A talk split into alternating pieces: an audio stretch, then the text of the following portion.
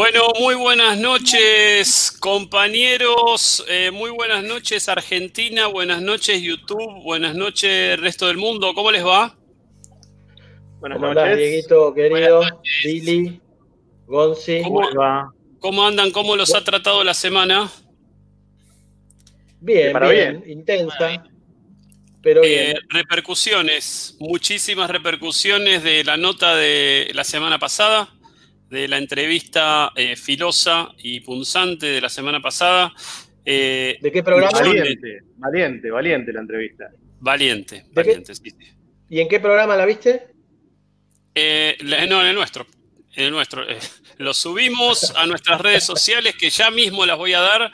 Y voy a anticipar nada más que hoy tenemos una entrevista. Si la del otro día les gustó, la de hoy es 15 puntos. Eh, entrevista exclusiva para los que se acaban de conectar con el señor Raro VHS. ¿sí? Un arqueólogo, lo han llamado algunos, un coleccionista, lo han llamado otros, un conservacionista del VHS, de la televisión argentina, mundial y de la cinematografía. Así que hoy lo vamos a tener. Este año se ha cansado de dar entrevistas radiales, así que hoy lo vamos a tener contando lo que nunca contó. Las preguntas, esas preguntas que van al hueso. Pero eh, descansó un poco. Descansó un poco antes de la entrevista, una siesta, algo. Está descansado hablé con él, eh, dijo que va a responder todo, absolutamente todo lo que le preguntemos. Así que eh, estén preparados para ser más punzantes que nunca. Eh, voy a dar las redes sociales antes de meternos en el programa arroba a lo grande radio en Instagram, arroba a lo grande radio en TikTok, ¿sí? porque también hemos, nos hemos sumergido en esa red social. Eh, y no, no tenemos otra más, ¿no? Creo que esas dos por ahora son las dos únicas que estamos incursionando y obviamente nuestro canal en YouTube donde pueden ver los programas anteriores si se los perdieron. Eh, tenemos auspiciantes también que, que, se han sumado a partir del programa pasado. Eh, los amigos de Zapa Calzados, recordamos Zapa con X, Zapa Calzados, ahí en la calle Pedro Varela 4903. Si quieren remeras para dama, eh, jóvenes, adolescentes y calzados, lo van a encontrar ahí en Pedro Varela 4903 frente al shopping de Devoto. Los amigos de Zapa Calzados y también nos acompañan los amigos de César Park Libros, ¿sí? el puesto 30 del Parque Rivadavia que nos ha eh, donado, eh, nos ha, tenido la gentileza de otorgarnos un libro para sortear entre eh, nuestros oyentes. Interesante. Que ya a mí decir cuál es el, el de misterio. Interesante Así que todavía están a tiempo de anotarse. Está el post en el, en el Instagram del programa. Así que alrededor de las 9.30, de las 21.30, hora de Buenos Aires, ¿no? Pues sabemos que. ¿De dónde nos, miran hoy, Pablo? Mira, hoy estoy recibiendo muchos. Por eso, vos sabés que una cosa que te quería decir cuando decís solamente buenas noches, no te olvides que este es un programa que se escucha en todo el mundo, Dieguito. Así que no, no te olvides de decir buenas noches, buenas tardes, buenos días. Hoy recibí muchos saludos de Siberia, nos están mandando. Qué lindo clima, ¿eh? qué lindo lugar. Divino. Pintoresco. Sí, sí. ¿Cuántos casos de coronavirus tienen allá? ¿En Siberia? Sí. En este momento están aproximadamente, creo que hoy cerraron en siete. Igual es un lindo lugar para hacer cuarentena, Siberia. Es el mejor lugar. Básicamente Siberia es como una especie de cuarentena. de, por sí, porque es imposible llegar, imposible salir. Así que. Bien, cierra por todos lados. Bien, eh, entonces vamos, tenemos sorteo, tenemos auspiciantes. Eh, obviamente, si alguien quiere auspiciar el programa, eh, se anota, nos manda un mensaje por Instagram y recibimos auspiciantes, ¿sí? por una. Simplemente. ¿Cómo? ¿Cuánto cobramos? no, no cobramos absolutamente nada. Lo que solamente pedimos es algo para sortear entre nuestros oyentes, nada más. Después la, publicidad es absolutamente gratuita. Eh, acá me, acerca producción el nombre del libro.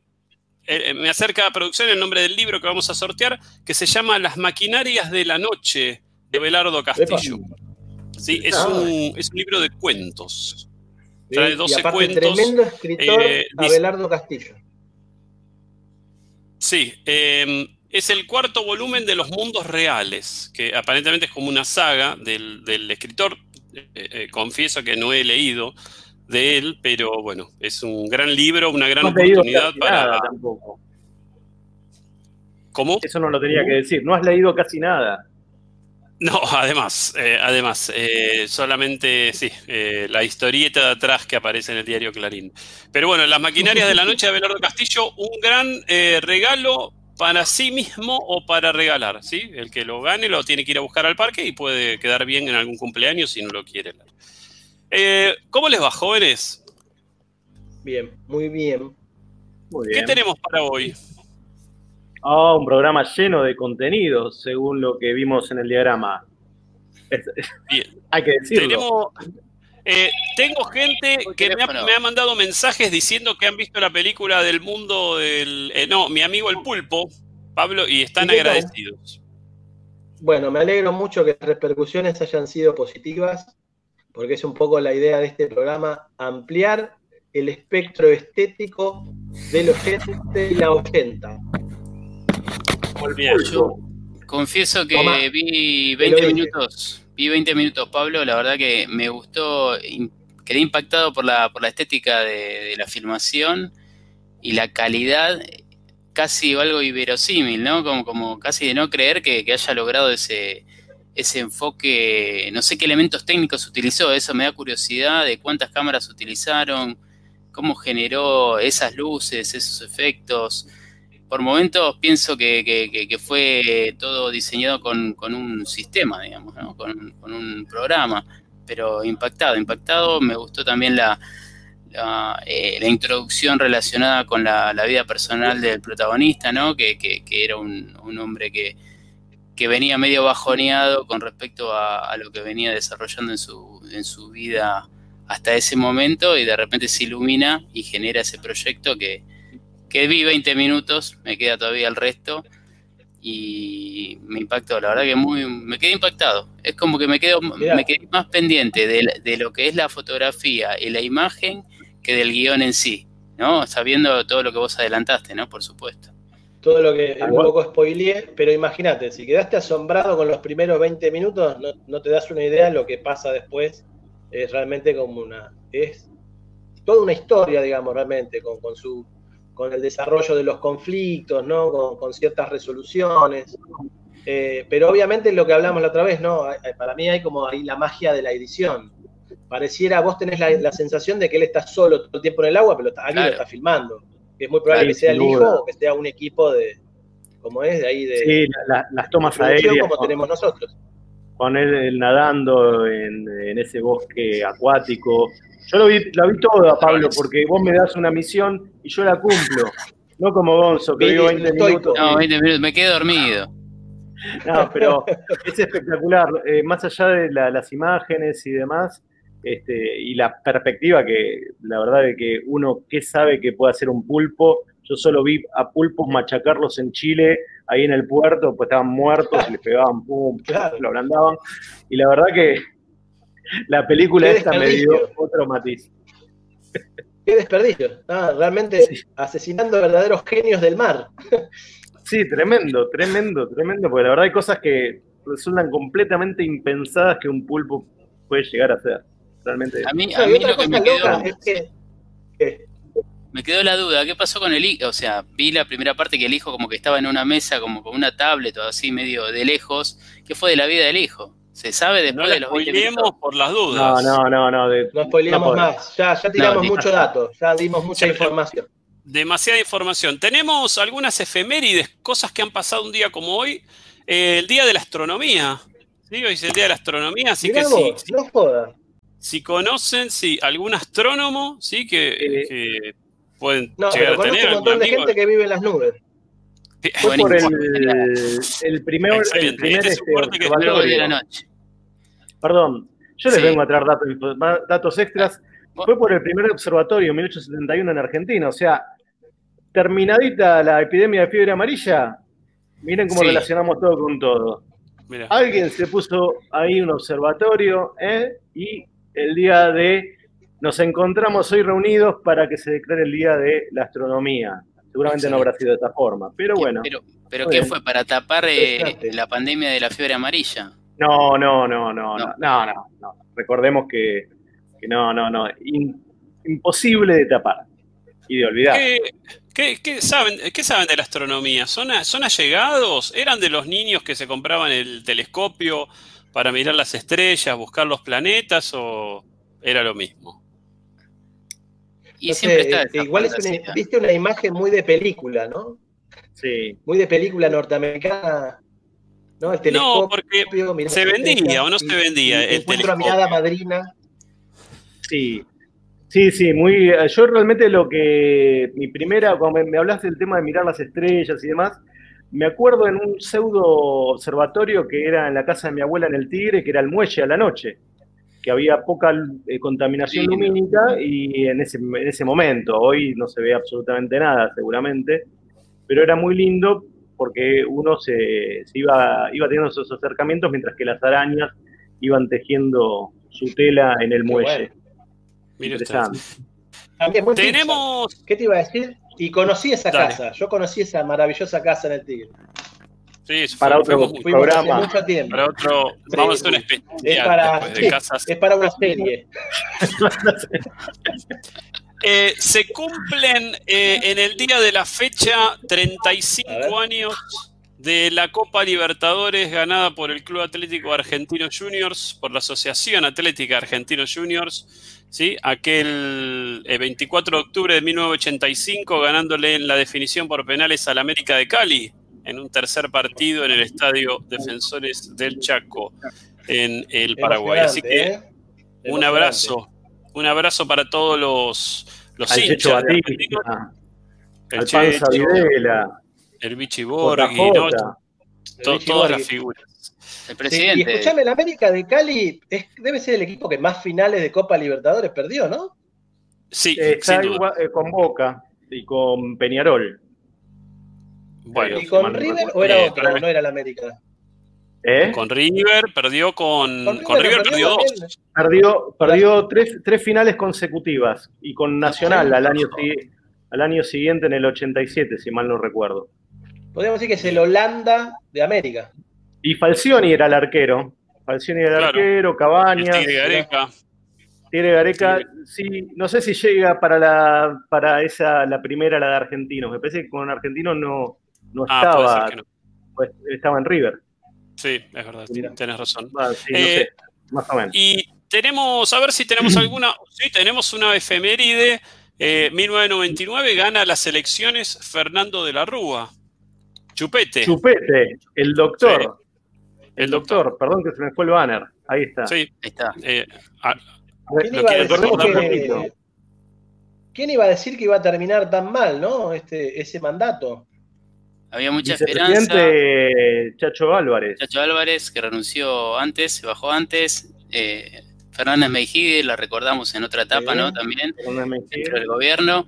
Y yo recuerdo en aquella época, eh, yo militaba para un partido de derecha, en el cual estoy inscripto todavía. Y sí, estoy inscripto en un partido de derecha. Aunque ustedes no lo crean, en el Partido Demócrata Cristiano yo era parte de la juventud, porque bueno, tenía inclinaciones con respecto a participar en la política y el único lugar que encontré abierto fue ese. Así sinceramente lo digo, conocí al presidente y hablando, charlando me dijo, vení, participá de la juventud. Cuando llegué eran 14 viejos discutiendo cosas, yendo a ningún lado. Yo era el único pibe, digamos, eh, en ese momento que, estaba ahí como involucrado dentro de ese grupo. Fumaban, tomaban whisky. Este, nunca íbamos a ningún lado. Bueno, después llegó una propuesta de juntar votos para, primero para que sea de la Rúa jefe de gobierno. Hicimos la campaña que ganamos. Y luego la de la presidencia, así que tuve contacto con, obviamente con, De la Rúa, con Fernández Mejide, con Chicho Álvarez en la campaña. Este, esta es la parte oscura, digamos, de, de, mis inicios en la política y algo que quedó marcado de por vida, porque estoy inscripto dentro de un partido que la verdad hoy estoy del otro lado en las antípodas. Mi, mi cuestión era el, el, Gonzo tranza con el Opus Dei, él. Más o menos. No, pero lo, que, este, quiero decir es que ya tenemos un carpetazo para aplicarle a Gonzo en cualquier momento. Olvídate, olvídate. Sí, sí. Eh, nadie se va a quiénes eran los candidatos en aquella elección? Dualde y Palito contra De la Rúa y Chacho Álvarez. Y bueno, y después un montón de ahí de partidos que, que ponen un cuatro de copas. ¿Y ¿A quién le dieron el voto? Por ahí. Yo voté a De la Rúa, sí. Sí, yo también. Yo no voté a De la Rúa. bueno, ¿a quién votaste? Creo que el Partido Humanista, ese creo fue mi ah, peor voto, mi, voto más tirado de la vida fue creo que ese. Igualmente, la verdad que, que bueno, justamente veníamos con los 90 que decíamos el otro día. Sí. Sí, es que De la Rúa en este aquel momento, por ahí, eh, salvando las distancias, digo, pero parecía casi como una, una suerte de Alfonsín, ¿no? O sea, eh, frente a lo que había pasado, digamos, ¿no? Era lo habían vendido así, lo habían vendido así. Claro, sí. La alianza y supuestamente con los ocho peronistas que se habían hablado, se habían este, separado del menemismo. Incluso me acuerdo en el año 91, esos eh, ocho diputados que se habían separado vinieron a nuestra escuela, si recuerdan, cuando era que se venía la reforma de la Ley Federal de Educación eh, en el año 91 ah, vinieron a hablar con los profes de nuestra escuela secundaria.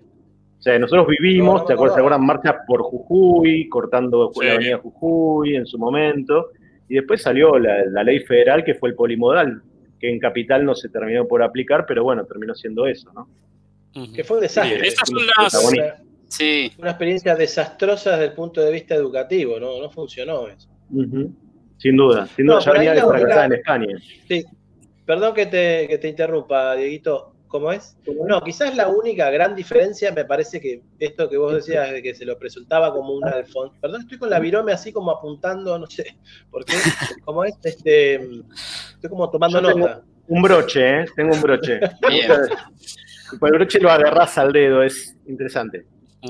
No, la, la diferencia es que de la Rúa venía como con, con, cierta impureza peronista, así que ¿no? venía ahí era una alianza, era, un partido de coalición. Me parece que De la Rúa inaugura esto, los partidos de coalición para poder ganar elecciones. Porque creo que es la primera elección de un partido de coalición.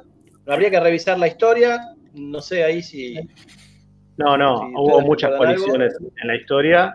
Lo que sí venía, lo que era el partido, lo que era el radicalismo, venía de perder. Primero, eh, Angelos mano a mano con Menem, que Angelos sí. Eh, y Menem iban a terminar siendo lo mismo, en fin y al cabo, porque se venían las privatizaciones. Y el tercero, y el tercero era el Sogaray, o sea que. Callejón sin salir. Está vivo, se venía eso. Claro, debe estar, debe estar. No, es tremendo. Es como las entrevistas que le hacen a Caballo, ¿viste? Como un resucitado, realmente un zombie. Exactamente, y en el 95 venía, eh, el radicalismo presentó a Masachesi, que se llevó mi voto por una cuestión familiar. Este, la verdad no sé cómo voté, pero la verdad que no me, no me resultaba mucho, ¿cómo se llamaba este hombre? Eh, Bordón. Bordón. Bordón. Que fue, fue también una alianza, la de, Bordón, era una alianza, ya venía de Meijide también ahí en el tren ese. Era todo una... tren de la alegría. Era un tren de la alegría. Un, gobierno de coalición entre partidos, en teoría, antagónicos. ¿Hubo otros casos en la historia? Eh, sí, digamos, en, la historia argentina, eh, mundial, mucho más. Pero no, la historia mundial no, ah, que haya ganado, vos me decís, que haya ganado, eso es lo que me estás preguntando.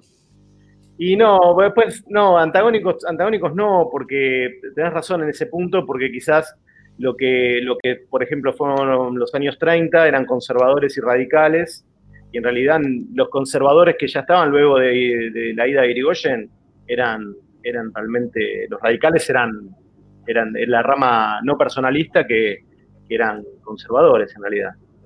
O sea, luego de que, se fue Irigoyen ya está.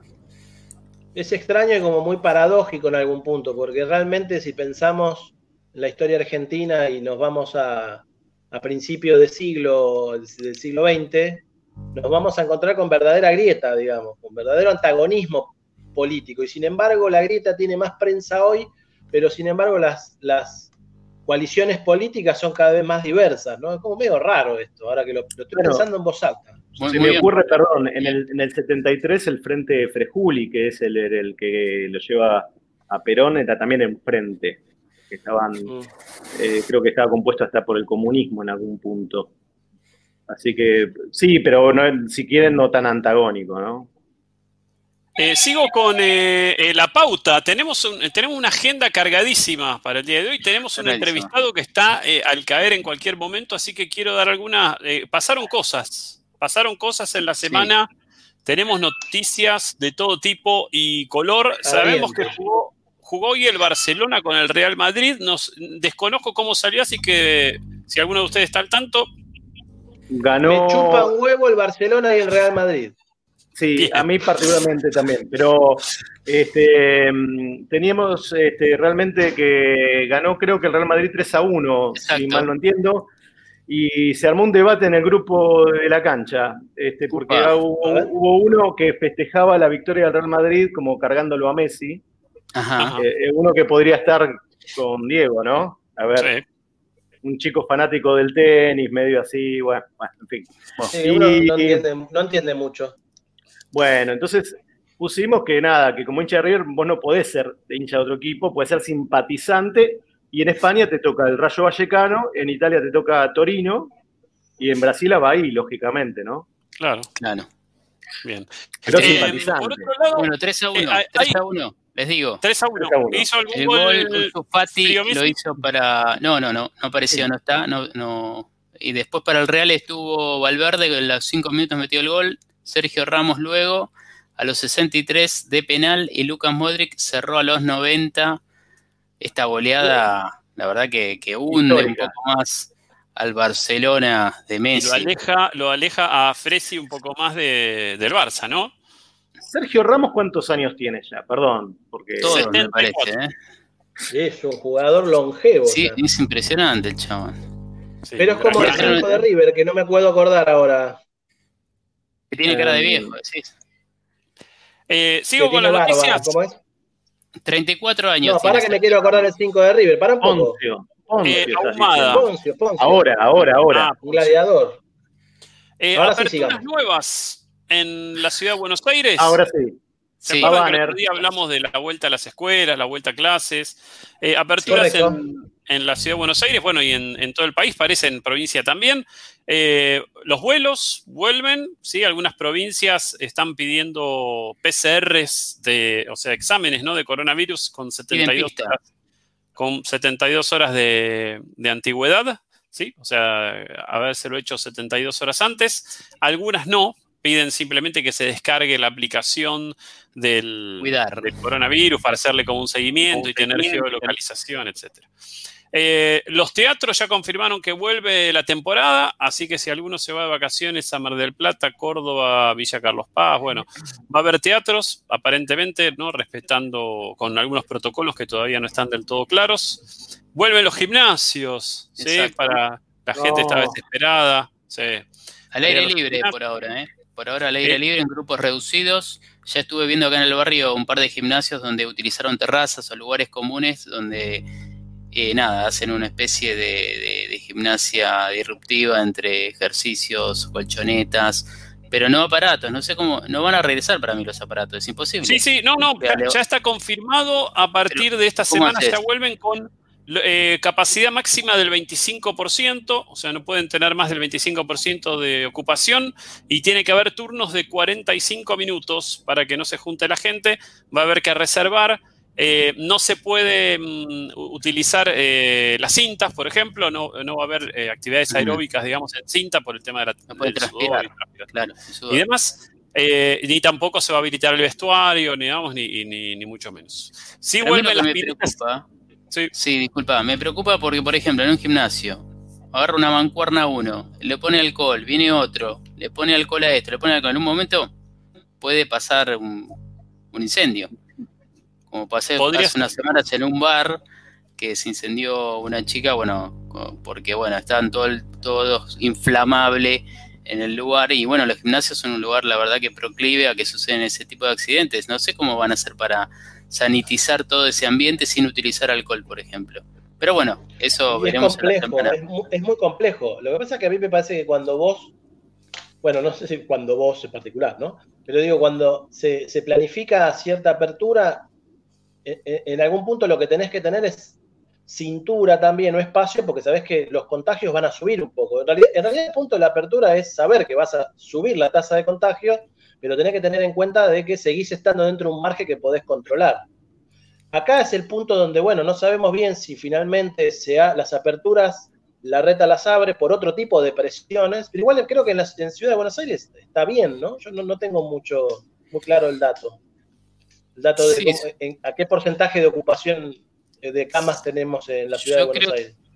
Estamos por encima del 60, 70, 80, depende del caso, pero igualmente el, el punto, como decís vos, de, de si vos tenés 500 muertes por día, por ejemplo, o no bajan los casos de un número, no sé, todo depende de los testeos, porque si no, bajaron los casos, pero ¿cuántos testeos hicieron por día?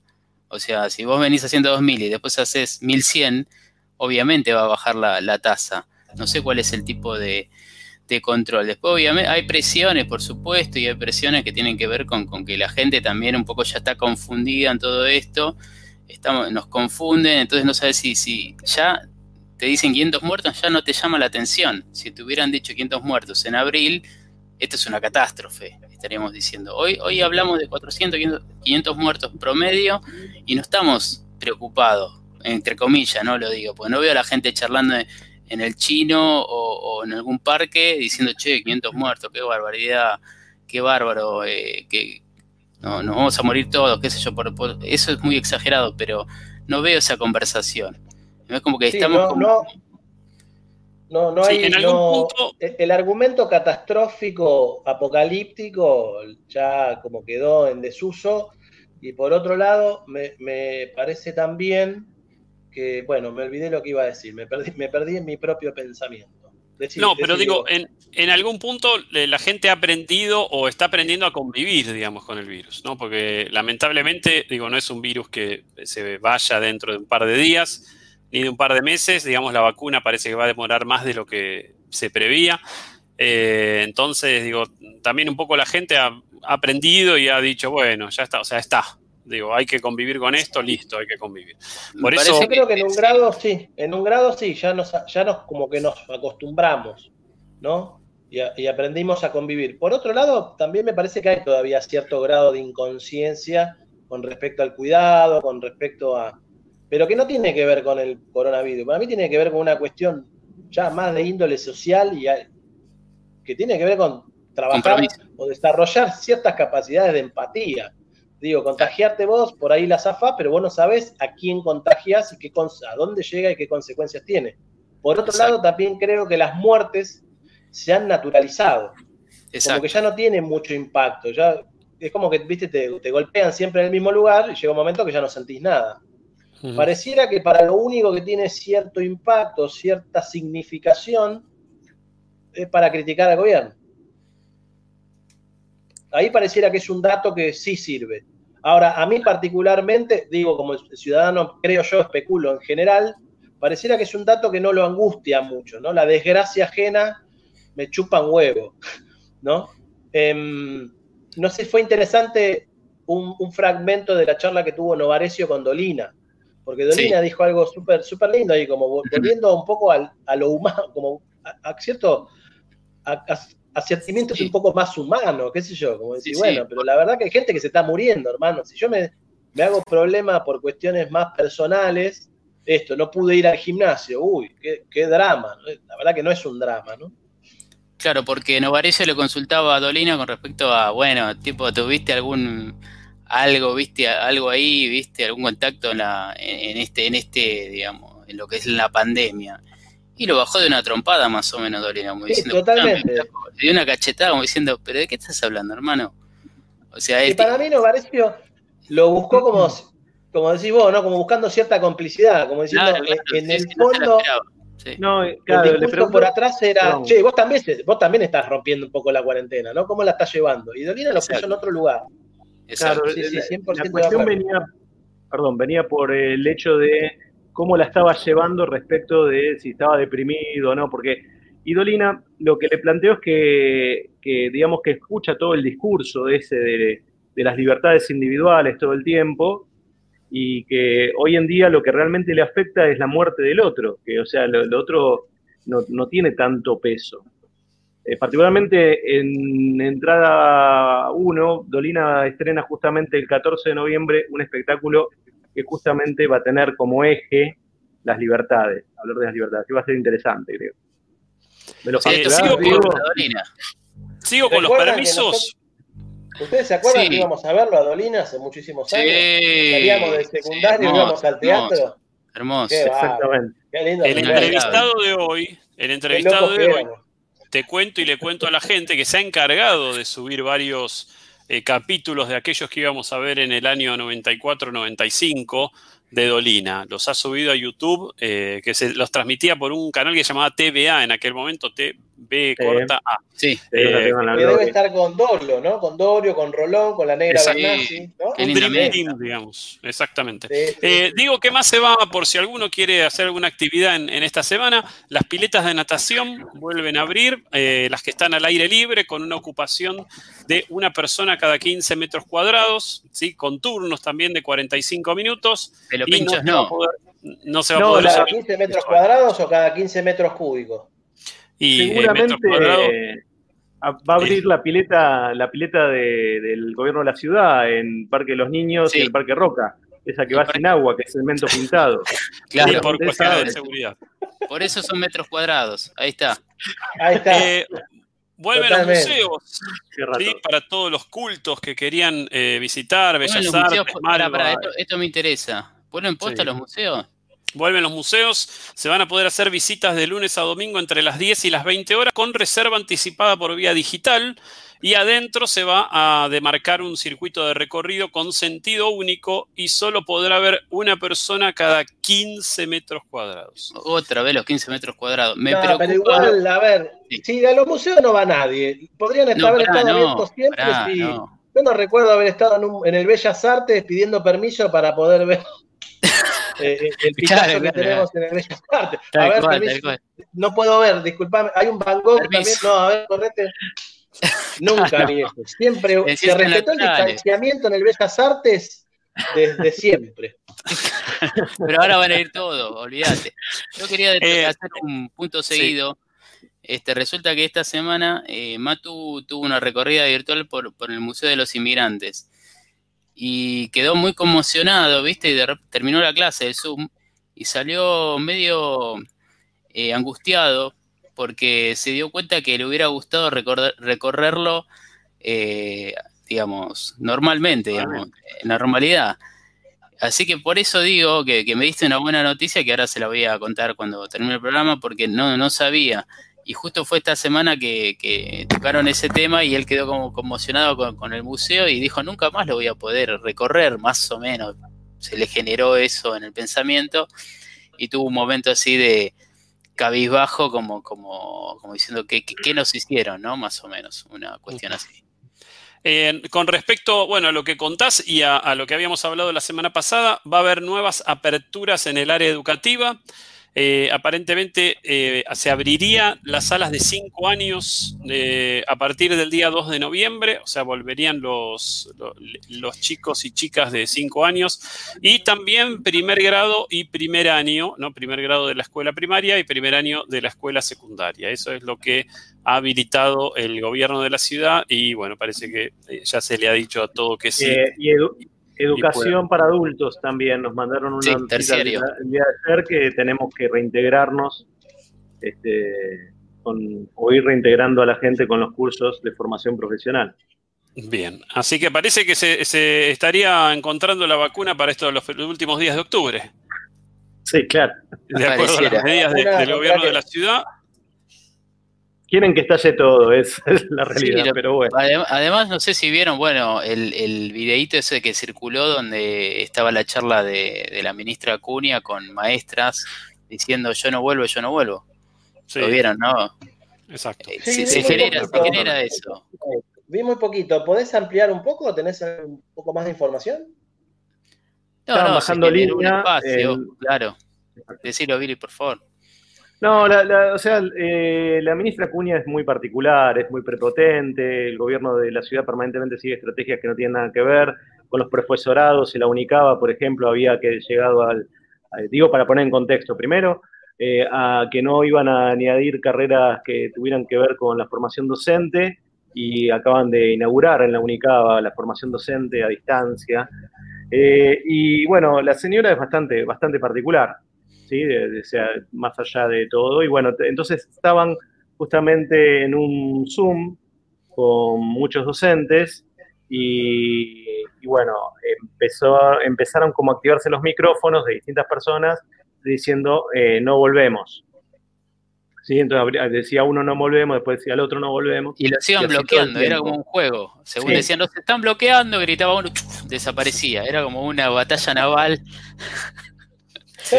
Era como el juego ese que tenés que pegarle a, los topitos que van saliendo con el martillo. Viste que son las cabezas de los topitos Era muy parecido. La dinámica era bastante parecida. La, verdad que fuera de joda, en la bueno, pero muy didáctico y muy divertido. ¿eh? Sí, olvídate. Pero seriamente hablando, los docentes que conozco de séptimo grado y de jardín que, deben volver a... No, no saben qué hacer con sus propios hijos. O sea, ellos tienen que, no tienen a quién dejar sus hijos. Es una problemática. igual hay una, eh, esto por ahí, eh, hay una licencia para todos los trabajadores del gobierno de la ciudad. Para los que tienen hijos menores de 14 años, existe ah, una licencia. Lo que pasa es que esa licencia está sujeta a eh, disponibilidad, digamos. O sea, si una escuela tiene el 90% de los docentes con hijos menores de 14, es la misma escuela la que tiene que decidir a qué docentes le otorga la licencia y a qué docentes no. O sea, es, como que también le tiraron la pelota a cada escuela, digamos, de que se ocupe, que se arregle, digamos, cada escuela que se arregle. Y eh, al día de la fecha, bueno, está bastante dispar, digamos, la cuestión de familias que enviarían a los hijos eh, escuelas que conozco tienen casi un 30% de eh, envío de hijos a, las escuelas. Hay otras escuelas que no, digamos, así que está, depende del... Lo podés mandar por pedido, por pedido ya tu hijo a la escuela. Está todo conectado. Eh, así es. Así que bueno, esta semana, bueno, escuela, hay escuelas que ya empezaron, pero esta semana ya deberían eh, empezar todas eh, las escuelas. Ahí nos escribe Paula Becker, dice, hola chicos, me acuerdo cuando iban a ver a Dolina, una locura a la vuelta de sala de 5, ¿sí? se suma a, a, la crítica ¿no? contra, contra esta decisión unilateral, absoluta, ¿no? Pues se han reunido con supervisores, se han reunido cuando parecía que estaba todo encaminado a, hacer eh, la vuelta, digamos, eh, recién el año que viene. Bueno, volvieron con esto, ¿no? Y, está claro que este gobierno no escucha absolutamente a nadie, digamos. Eh, yo les digo, respecto de las reuniones con ciertas personas de jerarquía de coordinación de ciudad, que no son del pensamiento justamente de, esta, de la gente que gobierna, eh, justamente nos decían que, nada, que íbamos a tener que tratar de ceder, aunque sea en algunas materias, de que exponer a la gente al, contagio. ¿Sí? O sea, diciéndonos como, o sea, básicamente nos diciendo es que mirá que son todos provisionales y, podemos empezar a dar de baja cursos. ¿sí? Pero bueno, dejémoslo ahí. Igualmente lo decían de onda ellos. ¿eh? Sí, sí, sí, sí. No, no, pero ellos decían ellos están en el medio, estas personas, y en sí sí tienen un, enfoque producente, pero justamente nos estaban advirtiendo de lo que, de lo que ellos, de lo que ellos reciben de presión también. Y que había que ceder algo. En fin. Bueno, em, con respecto al tema coronavirus, Eh, sí, bueno, yo quería contar qué ha pasado con un voluntario en Brasil. Hay un voluntario que ha muerto, eh, sí, con uno de los voluntarios que, se estaba probando la vacuna, falleció. No, bueno, los títulos, digamos, fueron bastante amarillos, digamos, de los medios, porque era falleció un voluntario que testeaba la vacuna. La verdad es que es un chico al cual le habían puesto un placebo, no le habían puesto la, la vacuna en sí. Eh, o en realidad no se sabe, no está muy claro todavía si le habían puesto el placebo a la vacuna, pero bueno, el chico, es un chico joven, digamos, un médico de 28 años y murió de, justamente de coronavirus, ¿sí? de, COVID. Así que, bueno, no, aparentemente, por lo que dicen, no pueden revelar ellos si le habían puesto la vacuna o no. Así que puede ser que la vacuna no sirva absolutamente para nada, o puede ser que le pusieron un placebo y el joven murió eh, eh, por causas, digamos, de, coronavirus, de COVID. En síntesis, de algo hay que morir, Diego. De, algo hay que morir, eso decía. Listo. Eso dice el presidente. Todos vamos a morir. El presidente Bolsonaro dijo eso. Todos vamos a morir en algún momento. Así que creo que con eso resumió cuál es la, la política de, eh, al respecto al coronavirus. ¿Qué querían hablar de Uruguay? Eh, los escucho. Sí, no, no, te quería consultar como, como seguía la grilla con respecto a, los argentinos que emigran al país vecino. ¿Qué opinamos nosotros, no? Con respecto a eso. Igual es un sector muy marcado, ¿no? Es, es, gente muy acaudalada que lo que está mudando en realidad es sus negocios al país vecino, piden como, no recuerdo el, título técnico, pero como pasar todo, toda su guita, digamos, a como si fuera un paraíso fiscal Uruguay. Esa sería la onda. No es que sean físicamente, porque van y vienen cuando se le canta la bola, toman un avión privado, van y vienen. El último que fue el, rey de la soja, eh, Patel, que, dijo que bueno, que se iba a instalar allá, bueno, ya le había dicho el dueño de Mercado Libre, pero bueno, son estrategias financieras, no es que los tipos se van a vivir, digamos, ellos pueden vivir donde se les canta el culo, como, como cuando nuestro expresidente se fue de vacaciones a Europa un mes y bueno, hacen lo que se les canta. No es que un amigo nuestro va a ir a, instalarse a Uruguay este, y, va a encontrar un laburo y, y va a pagar un café eh, los 3 dólares que cuesta en Uruguay o va a ser un alquiler de un ambiente que vale 500 dólares. Me parece que no, o sea, no, no tiene mucho sentido, más allá de, que estén generando este ambiente de, hostilidad con respecto a la economía interna, que lo es, lo hay, obviamente, por supuesto, por las razones que, podremos evaluar en otro programa con algún especialista. Pero bueno, no sé si Uruguay es la tierra prometida. ¿Qué dicen? Eh, la, tierra prometida de, la derecha argentina siempre lo fue, digamos. O sea que, bueno, sale perdiendo Uruguay, o sea, netamente sale perdiendo, por, lo menos, por lo menos la gente que no vino, los uruguayos que están acá en Argentina, vinieron a laburar y a tratar de hacer algo bueno. Así que llevarse a ciertas lacras, que no se la van a llevar tampoco, ese es otro tema. Simplemente quieren, porque ¿sabes lo que pasa en Montevideo? No hay mucho para hacer. Todo bien. Acá tenés teatros en la calle Corrientes, no se van a quedar en Uruguay. Bien, claro, clarísimo. Clarísimo. Un abrazo grande a los hermanos. No, no, no. Un saludo a la gente de Uruguay. Olvídate, no te va a gustar la vela. especial a la gente de Montevideo. Me gustan mucho las llamadas. Mucho las llamadas. Las llamadas en febrero. Y el chivito. Llamadas en febrero. El chivito uruguayo, por favor. Y el clásico nacional Peñarol. La Paloma, Punta Diablo. Aguante Uruguay. No, no, yo particularmente tengo un, me encanta, amor enorme, absolutamente incondicional por el Uruguay y por los uruguayos, las uruguayas. Me parece un, hermoso país, muy hermano. Este, tengo gente amiga también. las termas de Arapey. ¿Cómo, cómo? ¿Eh? Las termas de Arapey, donde nació mi bisabuelo, Durazno. Vamos, vamos, bien ahí. Arriba. ¿Cómo es? Vamos arriba, vamos arriba. Vamos arriba. Vamos ah, arriba. la calle, la calle Po, vos, pa. Claro, pero digo, seamos sinceros, la gente que va para ahí son gente que, a ver, bastante superficial y demás, pasan un rato en Punta Como del yo, Billy. Claro, bueno, pero no, no, estoy hablando soy un tipo de, guita, soy un tipo con mucha guita, absolutamente superficial. y dejaste tus morlacos allá. Claro. Billy, sé que leíste, porque otro de los temas de la semana fue el, nuevo libro de El hermano, ¿no? De, Macri. El hermano. Sé que lo leíste, sé que lo leíste casi de urgencia para poder comentarlo en el programa. No sé si querés compartir. Sí, me, la producción. Yo creo que, perdón, ha logrado un logro, ¿no? Muy logrado. Totalmente de acuerdo. Muy logrado. Sí, sí, una pataleta que se me... No, yo lo que primero quería decirte, pues sí, la producción me obligó a leer ese libro, y entonces yo lo que te voy a preguntar, Diego, es, al tratarse de un libro, eh, ¿qué conflicto de intereses tenemos con la librería Central Park del Parque Rivadavia? ¿Hasta dónde eh, cuento y hasta dónde no? No, podés contar tranquilamente. Sí, no, no creo que la librería César Park disponga de, ese tipo de libros. Ah, me parecía, tiraste Central Park. Central ah, Park. bueno. perdón, perdón. César Park. Pero ahora ya sé por qué estabas enojado recién, por el tema de que te hicimos leer el libro este de mierda. Claro, claro, la distribución de tareas.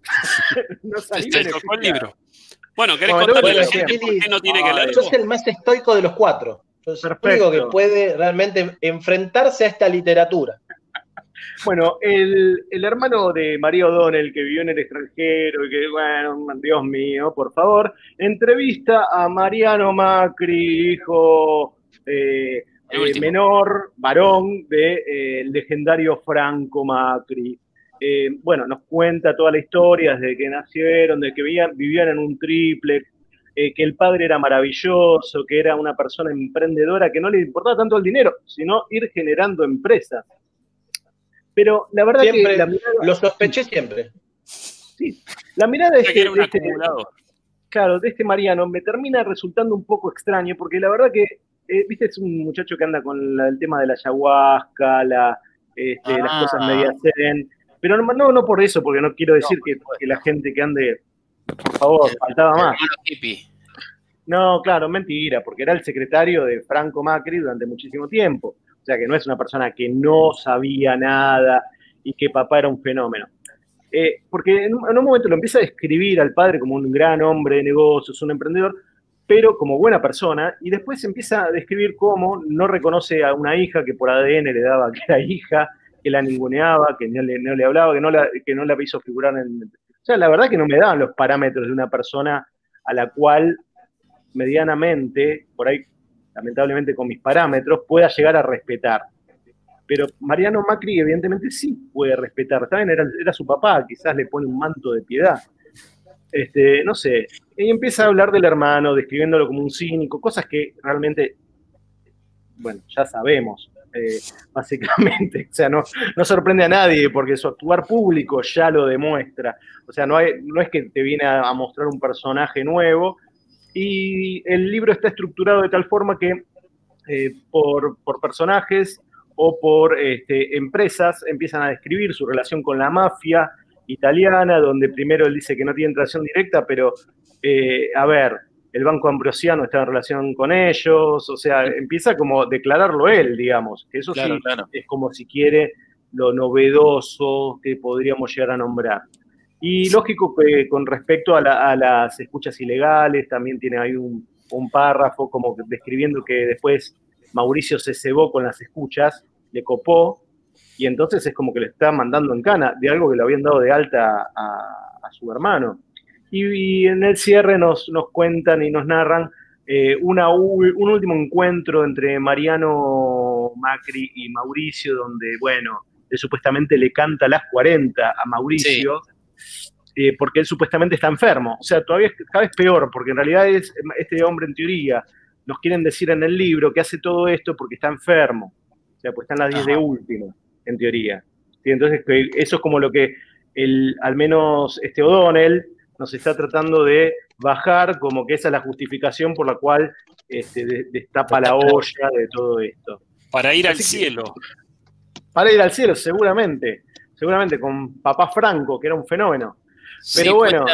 Cuenta, una intimidad en el libro, como bien comentás, donde eh, Mauricio, eh, Mariano le pide a Mauricio una ayuda económica para afrontar un tratamiento de una, una hija de él que, que estaba en un tratamiento de cáncer. y Mauricio.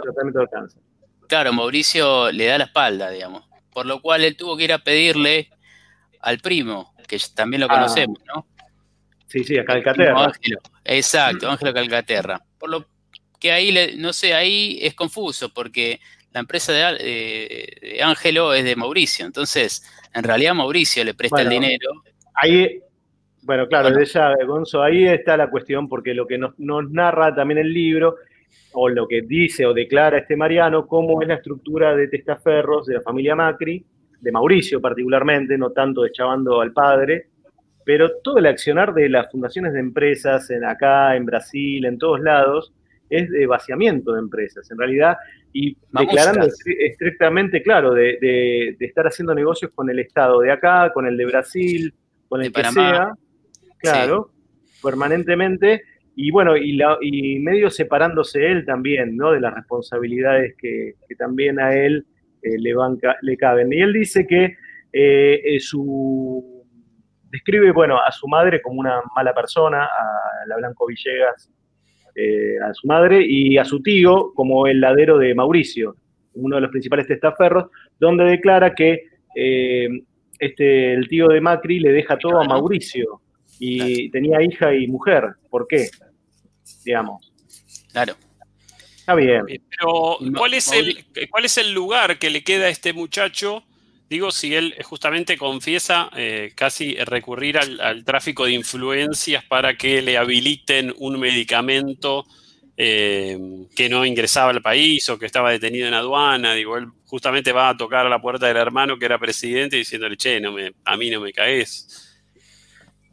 Sí, sin duda, o sea, a ver, lo que, lo que pasa con, bueno, termina narrando también que tenían como una especie de, country o lo que fuere y que jugaban a la pelota y que Mauricio lo cagaba con, los, equipos de fútbol. O sea, ahí creo que está la cuestión. ahí está la cuestión. Siempre perdía. Recuerdan que la madre contó que le, le, he llegado a pegar a Mauricio porque mentía. ¿Recuerdan ese título? Declara, perdón, ah, otra cosa, declara de Mauricio que, de que le hacían bullying, bueno, que eso estaba en otro libro, que le hacían bullying en el secundario en el Cardenal Newman, y eso me mejoró la imagen del Cardenal Newman realmente, me fueron mejorando un poco. Bien. Em, eh, eh, Miri, te, hago una pregunta, ¿puede ser que tengamos al entrevistado en sala de espera? No, no lo veo. Bueno. No, nada. Debe estar en otro programa, entonces. ¿Le pasaste el link o lo mandaste a otro programa? Claro, lo mandé, lo mandé le pasé el link de la CNN para que eh, le voy a decir cuál es el nuestro. respecto de la, con respecto a la prosa de este libro, hermano, ¿vos considerás que la escritura del libro está bien escrita? Eh, mira, dentro de todo bien, pero bueno, nada, es todo, digamos, estos son estos libros, viste, recopilados, rápidos, este, eh, que, salen a la venta. la, típica mesita de entrada de la librería, ¿vieron? Esa, Son libros basura, básicamente. Típico, típico libro para leer en la Bristol. Exactamente, ¿no? Exactamente. Va como ahí. Bueno, y lo describe a su, a su hermano Gianfranco, este, Mariano, como un patotero, como un, eh, ah. no sé, de físico, yo no, no había calado que era grandote, y que lo describe a Mauricio como más pensante. Eso me desconcertó. Me desconcertó por completo. Bueno, eh, tenemos eh, está el invitado ya. está Entrando. Está, está, está, entrando el. La dejamos a las elecciones en Bolivia, el retiro de Mujica, los 90 de Carlotto también se queda todo afuera. Eh, no, no, no, después lo podemos tratar todo, Billy. Por supuesto. Eh, yo quisiera, no sé si Gonzo tiene algo para decir de las elecciones en Bolivia. Sé que había preparado algo. Eh, elecciones en Bolivia tenemos, no, nada, que bueno, que, el candidato del movimiento de, Evo Morales sacó el 55.1%, dejando en segundo lugar a que era el candidato del, digamos, de los dictadores, por decirlo de alguna manera, quienes habían derrocado hace un año a Evo Morales, en un 28%. Recordamos que también la, presidenta de facto, que estuvo hasta hace poco, se había bajado de la candidatura porque se veía venir este aluvión de votos. Eso en síntesis podemos decir que, Evo vuelve al poder de algún modo. Vamos a ver qué sucede realmente. Y bueno, el impacto que puede tener esto en nosotros. A ver, ¿qué pasó, Billy? No, no, tenemos, tenemos a Raro HS esperando, que quede ahí esperando y ya le damos pantalla. Perfecto. Entonces, con respecto al impacto en la región, Evo viene con toda para fortalecer el UNASUR. No tenemos este, una... Eh, estamos solos, digamos. Estamos, tenemos a Piñera, Bolsonaro, de un lado, del otro. Eh, eh, Paraguay no podemos contar, o sea, no sé, va a ser una, algo bilateral entre Argentina y Bolivia. Sale favorecido diplomáticamente Alberto Fernández junto a López Obrador, que lograron que Evo Morales, cuando fue derrocado, fue perseguido y querían encontrarlo para, para directamente eliminarlo de la faz de la tierra. pudo escapar y gracias a algunas maniobras diplomáticas de Alberto y López Obrador llegó, a refugiarse los primeros días en México y luego todo, todo este año estuvo aquí en Argentina. Eso es para más o menos a grandes rasgos para valorar esta instancia y luego hay que ver cómo, cómo se va este, ubicando la región y qué va a pasar internamente, revisar los papeles de Áñez, eh, la herencia recibida de Evo en esta nueva instancia dentro del mandato. Estamos con un, con un eco en el, ¿no? Estamos con un eco en el audio. Sí, Pablo, puede ser que vos tenés la compu sin micrófono, ¿no? Sí. Ah, puede ser que esté tomando el, audio de vuelta, digamos, ¿no? que, esté haciendo como un loop. Eh, dale, dale entrada al entrevistado, dale entrada que lo, quiero presentar, lo quiero presentar a él, a nuestro, nuestra, nuestra figura de la noche de hoy, el señor raro VHS Cristian Sema es su nombre, su nombre original, ¿no? Es casi como un superhéroe, ¿no? Que utiliza un nombre y, en las redes es otro. Eh, Cristian Sema, buenas noches. Hola Diego, hola chicos, ¿cómo están? ¿Cómo están? Eh, Raro VHS, para quienes no lo conocen, que deben ser muy pocos, eh, sabemos que es uno de los principales coleccionistas de VHS en la Argentina. Algunos lo han definido como un arqueólogo, algunos lo definen como un conservacionista del, VHS y de la televisión y, y, de la cinematografía. ¿Cómo se define Cristian Tema?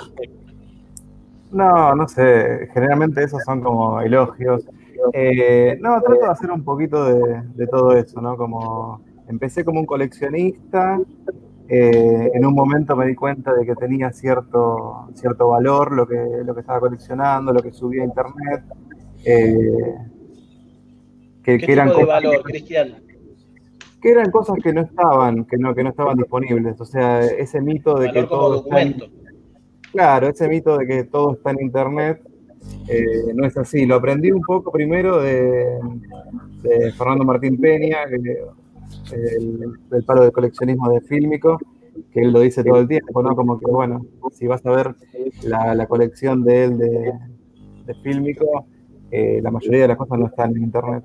Y con el VHS en otro grado, en otro nivel, me empezó a pasar un poquito eso, que, veía que mucho no, no estaba subido entonces, bueno, dejó de ser un poco como una colección personal y pasó a ser eh, algo más público, digamos. Digamos que fue, eso empieza a suceder, supongo, también por el, peso propio de la colección. Empieza, empezás a tener cada vez más material, más material, más material y, como que digamos, de, cajón vas a tener, en algún momento alguien te lo va a pedir o alguien lo va a necesitar o te vas a acordar que lo tenés para compartirlo. Sí, a mí lo que me, resulta sí, súper super interesante es como este dato, no lo había pensado como contracultural. Esto de decir, bueno, che, en Internet no está todo. No, de hecho, las, eh, por ejemplo, las plataformas nuevas como Netflix eh, lo ponen mucho más en evidencia, ¿no? Eh, vos antes en el videoclub de tu barrio, capaz que tenías acceso a 4.000, 5.000 títulos si estabas cerca de algunos muy, de mucha historia, incluso mucho más. Y hoy en día es como muy limitado, ¿no? incluso sagas súper famosas o películas de grandes directores. Eh, creo que Netflix, el otro día estaba pensando, creo que Netflix no tiene ninguna película en blanco y negro.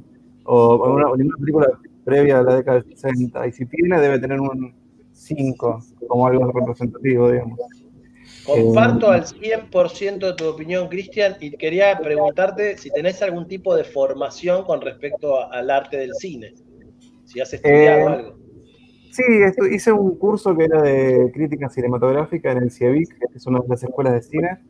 Hubo unos años donde dio un curso dentro de sus carreras, que tiene la carrera de dirección, de distintas...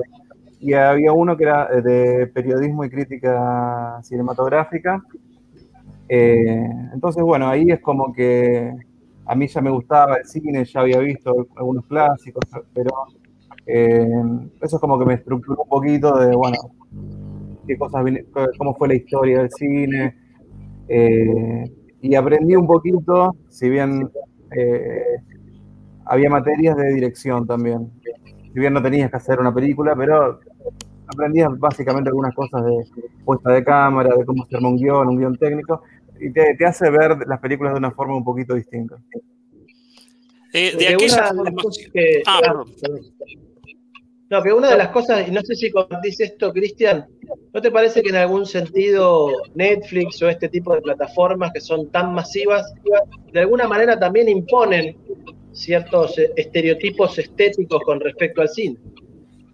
Sí, sí, de hecho, bueno, se impone esto que esto del algoritmo, ¿no? Que ahora es como que la palabra de moda y todo es un algoritmo, ¿no? Parece.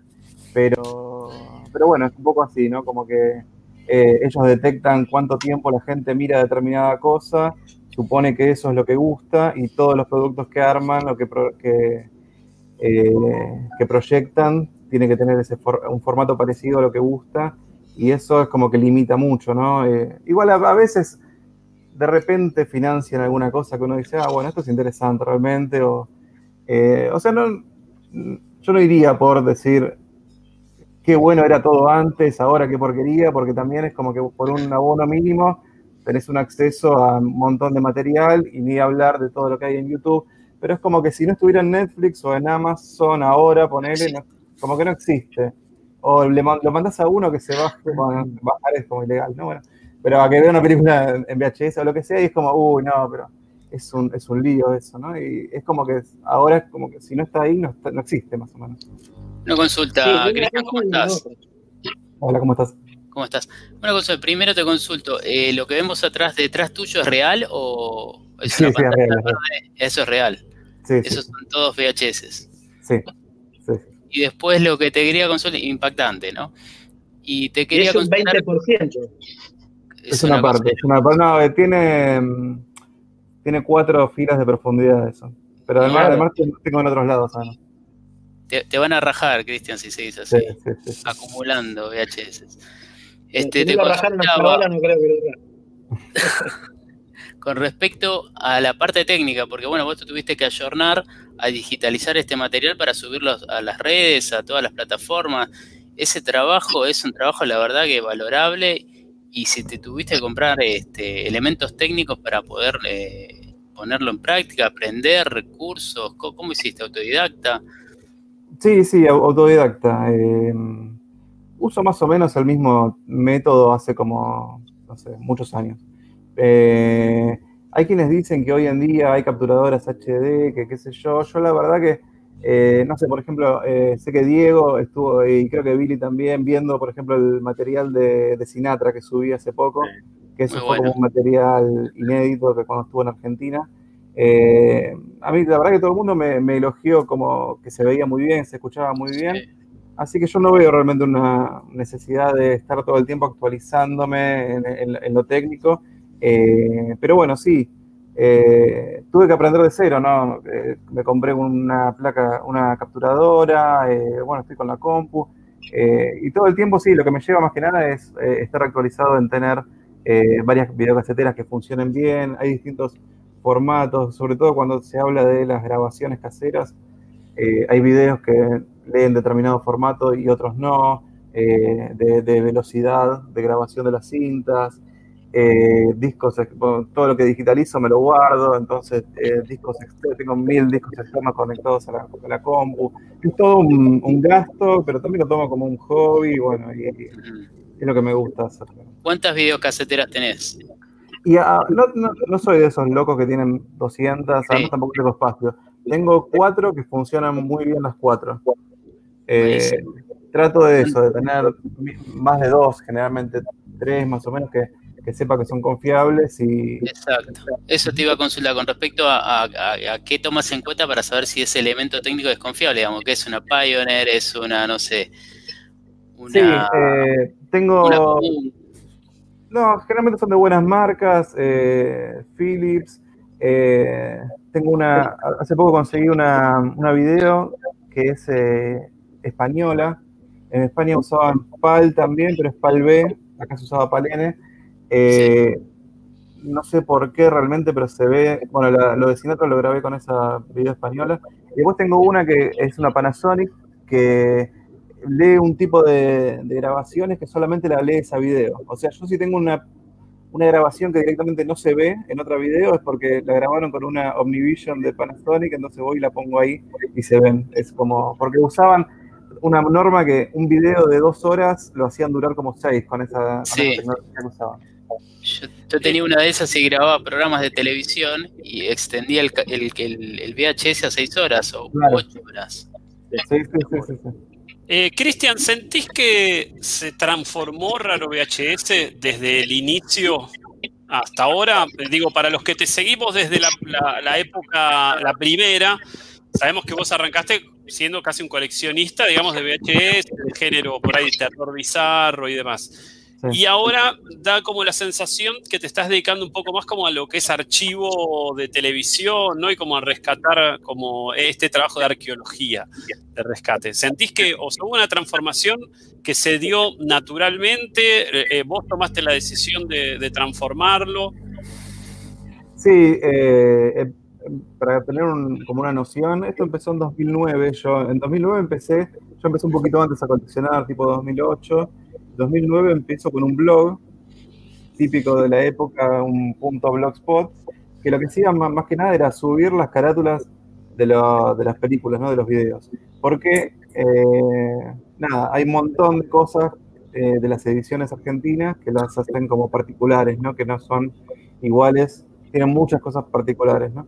Entonces, bueno, era, era, al principio era eso, era como eh, subir información que estaba en internet sobre, bueno, con qué etapa se editó la película, con qué título, eh, varias, varias ediciones de la misma película, eh, cosas raras, cosas malísimas que hacían las editoras de cambiarle hasta los nombres de los actores, bueno. Eh, y después me pasó que conseguí algunas cosas de televisión. La televisión tiene eso de que a todo el mundo le, le remonta algún momento de su vida, ¿no? Incluso si no lo veías el programa, eh, a, qué, veías cuando se pasaba esa ese, ese programa. Entonces, eh, siempre tenía muy buena repercusión. Obviamente, yo al coleccionar VHS, muchos me, regalaban lotes y me caían cosas de grabaciones de televisión. Y al subir eso, tenía muy buena repercusión generalmente. Entonces, eh, trato de no perder la otra parte, pero empecé a notar que generaba mucho. Y yo no soy alguien un erudito de la tele, como sí hay otros que yo respeto muchísimo y, sigo en, las redes. Eh, entonces lo que hago es, sí tengo buen, muchos a veces me elogian un poco como la curaduría que hago del material, ¿no? Si se le puede llamar curaduría porque es algo... Eh, es como que detecto qué cosa de lo que estoy capturando de repente puede generar interés o, tiene algún tipo de relación con algo que esté pasando actualmente. Eh, entonces eso es como que generalmente es como que pega mucho, o, en algún aniversario, bueno, distintas formas de compartir algo y que por más que sea una grabación de hace 40 años, genere algún tipo de repercusión ahora. ¿Qué fue lo que más repercusión generó? Así, ¿tenés algo que, lo subiste y explotó, digamos, en cantidad de comentarios y, o por ahí que no lo imaginabas y y de, lo, de, este tipo de cosas de televisión, de cosas que subí recientemente, lo de mm, una entrevista que subí que era eh, que le hace a Brevalla y Ginsburg en la, eh, en la noticia rebelde a, a Spinetta. Eso sí, la vi. Es, es, una linda entrevista, es rara vista de hoy en día porque es rara, eh, es rara porque hay que ponerse un poco en la época de la, de la, del programa eh, en, el formato del programa. Tenían como una especie de, sección donde prácticamente el, invitado seguramente ya aceptaba ese formato y iba a que lo bardeen. Eh, entonces es muy agresiva. Eh, para mí se les va la mano un poquito porque es como que tratan, lo tratan bastante mal y el flaco es como que, bueno, trata de salir con humor de algunas cosas que le dicen no se lo ve demasiado cómodo. Em, pero sí, es como que, por ejemplo, le dicen como que arruinó, por ejemplo, Grisel, el tango, eh, que, su versión es muy linda y no, parece, o el disco que hace con Fito, que creo que en ese disco también está Grisel, que hoy, hoy, hoy en día eh, ese disco además, capaz que en su momento no fue bien recibido, pero hoy en día es considerado un buen disco. Entonces quedó medio como desfasado en el tiempo la, entrevista, pero eh, según me decía el hijo de Abrevaya, eso es lo que tiene en Twitter, ¿no? Que enseguida etiquetan a uno, etiquetan a otro y terminas hablando con todos los, protagonistas, ¿no? El hijo de Abrevallo lo que me decía es que de ese, creo que es el primer año de la noticia rebelde, si no me equivoco, y es como de toda una época donde no hay mucho registro fílmico, sí de los años posteriores del programa. Eh, creo que es del 87, no recuerdo esta grabación. Entonces, bueno, pasan esas cosas, ¿no? Un poco de suerte, un poco... Sí, la cuestión es que eh, tal, tal, vez en la entrevista esa eh, surge de, cuestiones hasta media, una visión media, o si hoy las sacamos de contexto, medias machistas de Abrevaya o de, o de o de, mismo. Bueno, Ginsburg era el formato de Ginsburg también, ¿no? De, tratar como de hacer preguntas como este, bardeando un poco al entrevistado, porque en el resto de los programas que él hizo siempre fue más o menos su formato, ¿no? Para mí eh, se resalta mucho la figura de, Spinetta, que en un momento él habla de, eh, bueno, le preguntan qué cosas te, molestan o te, sublevan de la, de la realidad y él dice, y él habla de, los, de los milicos que andaban por la calle, que, no podía creerlo. Y eh, eh Ginsburg humorísticamente sale del tema, dice, ah, sí, lo que pasa en, Brasil es terrible, como diciendo, eh, no nos metamos con lo que está pasando acá. Claro, eh, en ese momento. Claro, porque era un momento difícil para, hablarlo. Cristian, para un futbolista, jugar en las elecciones como ¿no? el top. ¿Cuál es eh, para Raro VHS el jugar en la selección? No, no, no. Que, tenga buen recibimiento lo que subo, no. No, no, no, no. No espero mucho más que eso. No que eh, se te acerque alguien y te diga, no sé, ¿querés que hagamos algo juntos? Yo alguna vez propuse eh, reeditar un siglo XX Cambalache que lo, lo arrobé a Kuchevaski con el material que, que vos tenés. ¿Existiría, aceptarías esa posibilidad? Sí, sí, creo que no, tiene. Eso, era, un muy lindo programa siglo XX, creo que hoy en día no tiene mucho. Eh, no hay algo tan parecido a eso. Eh, pero sí, obviamente, sí, sí. Eh, ahora justo hice algo, pero no puedo, no puedo contar nada. Pero hay. Hay, hay algo ¿Cómo, no vas a dar la, ¿Cómo no le vas a dar la primicia no, a lo grande? Me, me, mata, me mata la persona involucrada. Pero... Para poner el gráfico, que hay una primicia, pero que todavía no la podemos No, no, no. Estamos hablando, eh, Cristian, es importante. Pero bueno, eh, sí, me pasa. Me pasa que se me acerca gente que, que uno cree lejana y de repente es como que sabe lo que uno hace y le interesa usar material de uno para determinada cosa. Y sí, sí, sí, eso es lo que me gusta, ¿no? Que, eh, que de repente las personas que están involucradas en el material eh, de la época, o muchas veces en estos casos son los hijos, porque ya la persona falleció muchas veces, eh, se pongan contentas. O me pasa con cosas más mucho más chicas. Por ejemplo, el, hace poco subí un material que era de mm, Jorge Rossi, el, el, conductor, sí, sí, de Feliz Domingo. El conductor que fue después de Feliz Domingo, bueno, hizo muchas cosas. Y era un programa medio raro que hacía medio de cumbia, pero también iban otros eh, músicos populares, era como el, conductor él. Y me contactó el hijo, me dijo si le podía mandar ese material, porque, bueno, eh, falleció Rossi, ¿no? Y ellos estaban tratando de, conseguir muchas cosas de él, y me mandó una carta por mail eh, de agradecimiento que es muy, muy conmovedora, eh, muy conmovedora.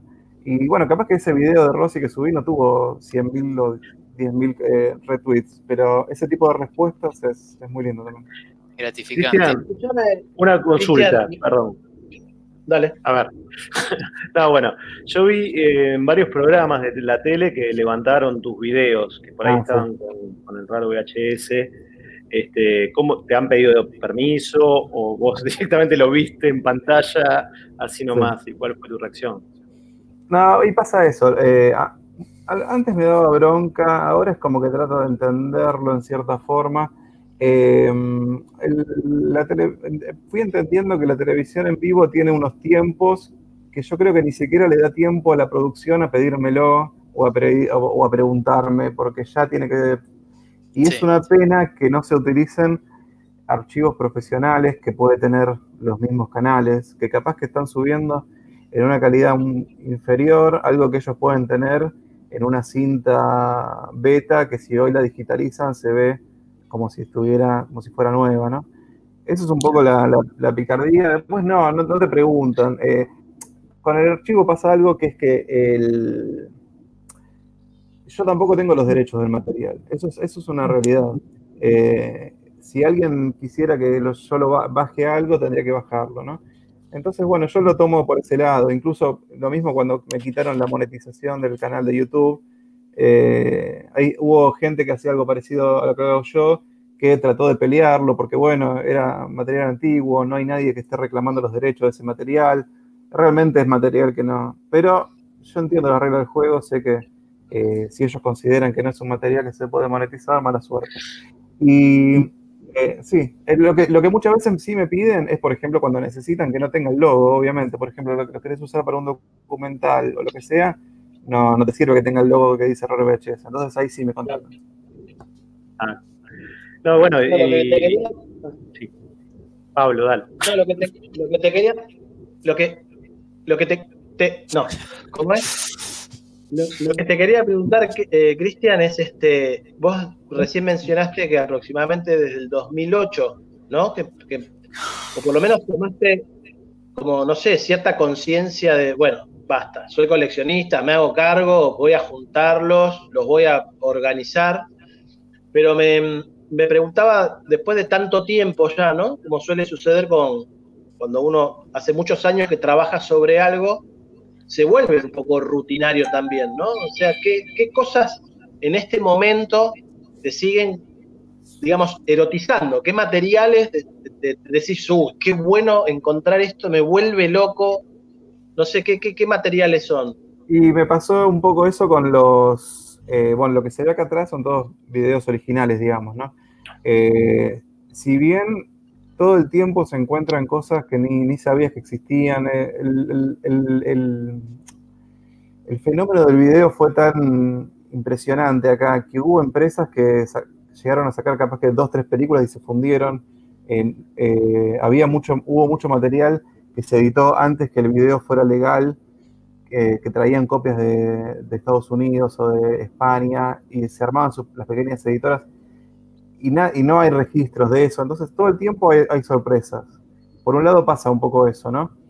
Pero por otro lado también eh, pasó un poco esto de que, bueno, para no aburrirme de ese material, preferí pasar a la televisión y yo creo que en un momento voy a volver, porque yo acá tengo, no sé, como 4.000 videos, ponerle, y siempre traté, traté de buscar, eh, tengo más creo, pero no importa, traté, siempre traté de buscar lo más raro o lo más curioso, pero nunca termino de tener tiempo de armar, por ejemplo, un catálogo completo. Entonces siempre yo, como medio jodiendo, digo, bueno, el día que yo arme el catálogo de esto, ahí me voy a dar cuenta de, las cosas extrañas que hay, que, ni yo tengo conciencia hoy en día.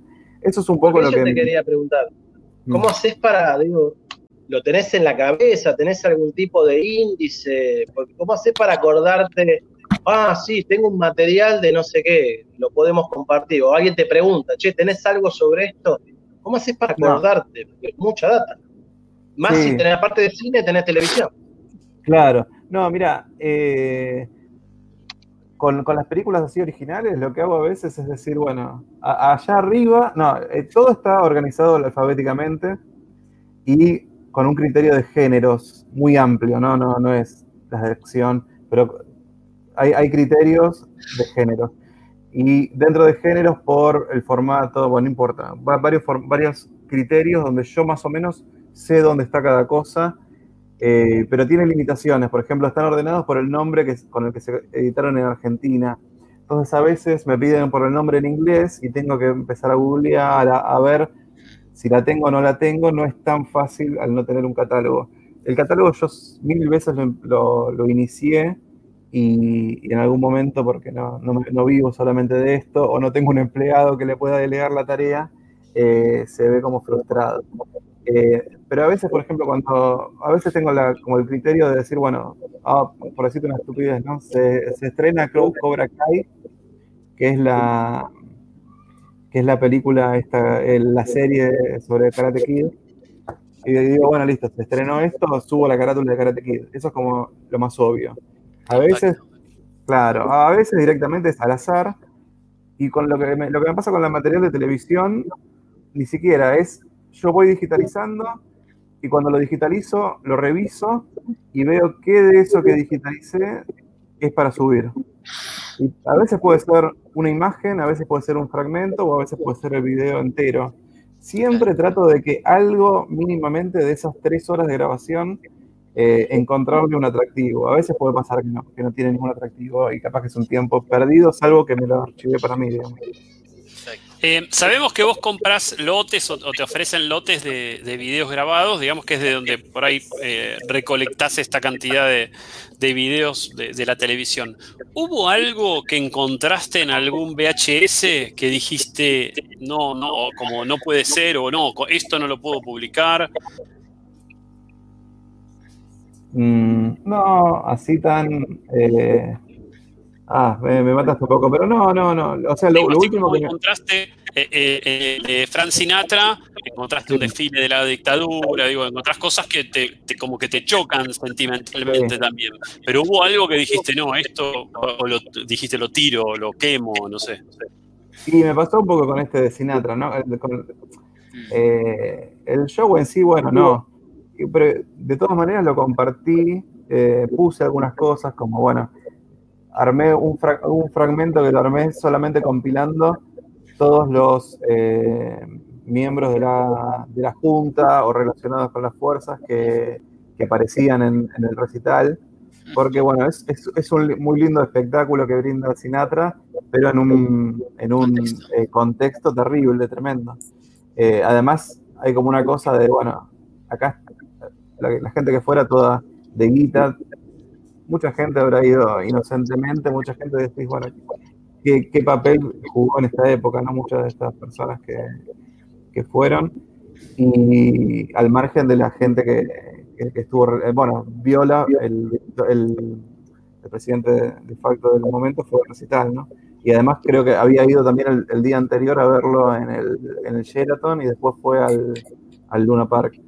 Este, trato siempre, eh, de que la página no sea algo solamente para los que piensan como yo, pero tampoco eh, dejar de marcar algunas cosas. Y bueno, el mismo VHS que tenía grabado el show de Sinatra, antes del show tenía grabado un desfile militar, también del 81, eh, creo que era por una, por una fecha patria. Eh, y bueno, todo ese lote está grabado entre el 81 y el 82 que es rarísimo porque no, nadie tenía videocaseteras en esa época. Y, que justo lo, justo el, que lo tenía haya grabado un, un, desfile militar antes me hace pensar que puede haber pertenecido a un, militar. Así que bueno, nada. Em, ¿De chico coleccionaste alguna otra cosa? Sí, siempre. ¿Sí? Siempre, pero eh, mi mamá, eh, yo vivía con mi mamá, mi mamá no tenía una, filosofía de después de un tiempo que no usas algo, hay que regalarlo, que está bien, está perfecto. Eh, hay que regalarlo o hay que tirarlo.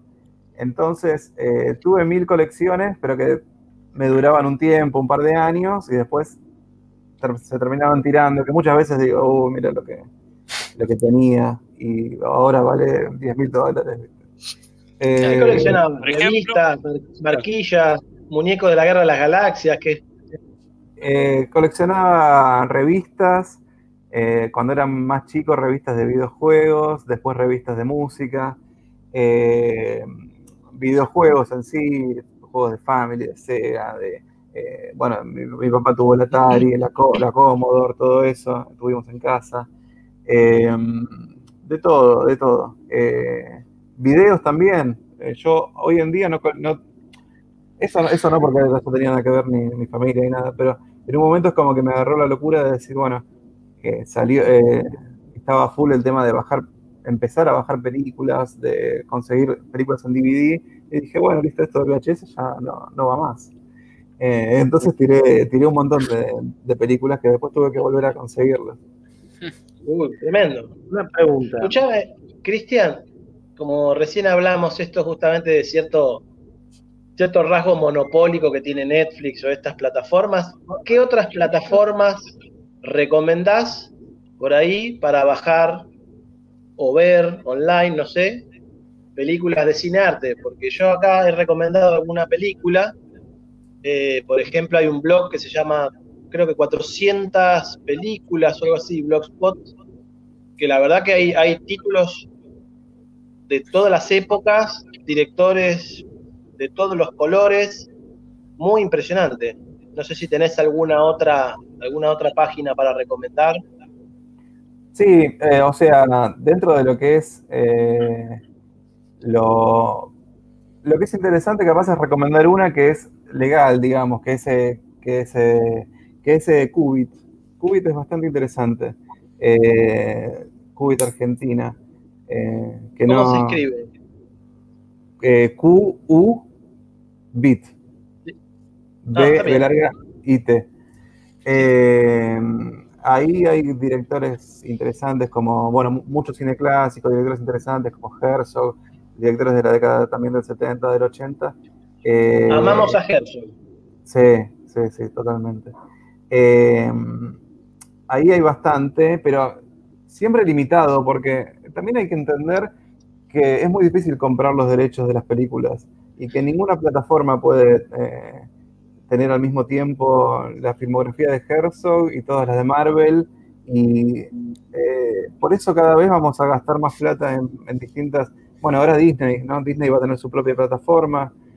Y, no es solo Disney, porque Disney compró a, Fox. Entonces todo el catálogo de Fox también lo tiene Disney. Disney eh, es un monopolio infernal, porque no compró Lucas también.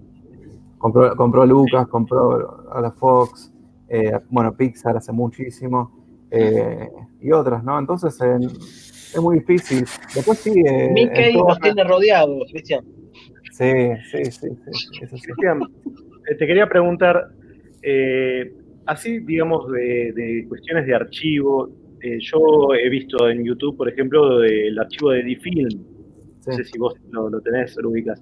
¿Qué otras cosas así tenés que quizás nos puedas recomendar, vos conozcas, porque tuviste otro acercamiento, digamos, ¿no? Sí, Difilm es un archivo profesional, es un, es un, es un archivista, me parece, no quiero decir, me parece que el, fundador del archivo falleció y ahora se encarga el hijo. Eh, bueno, ojalá no me esté, o sea, bueno, me parece que es así.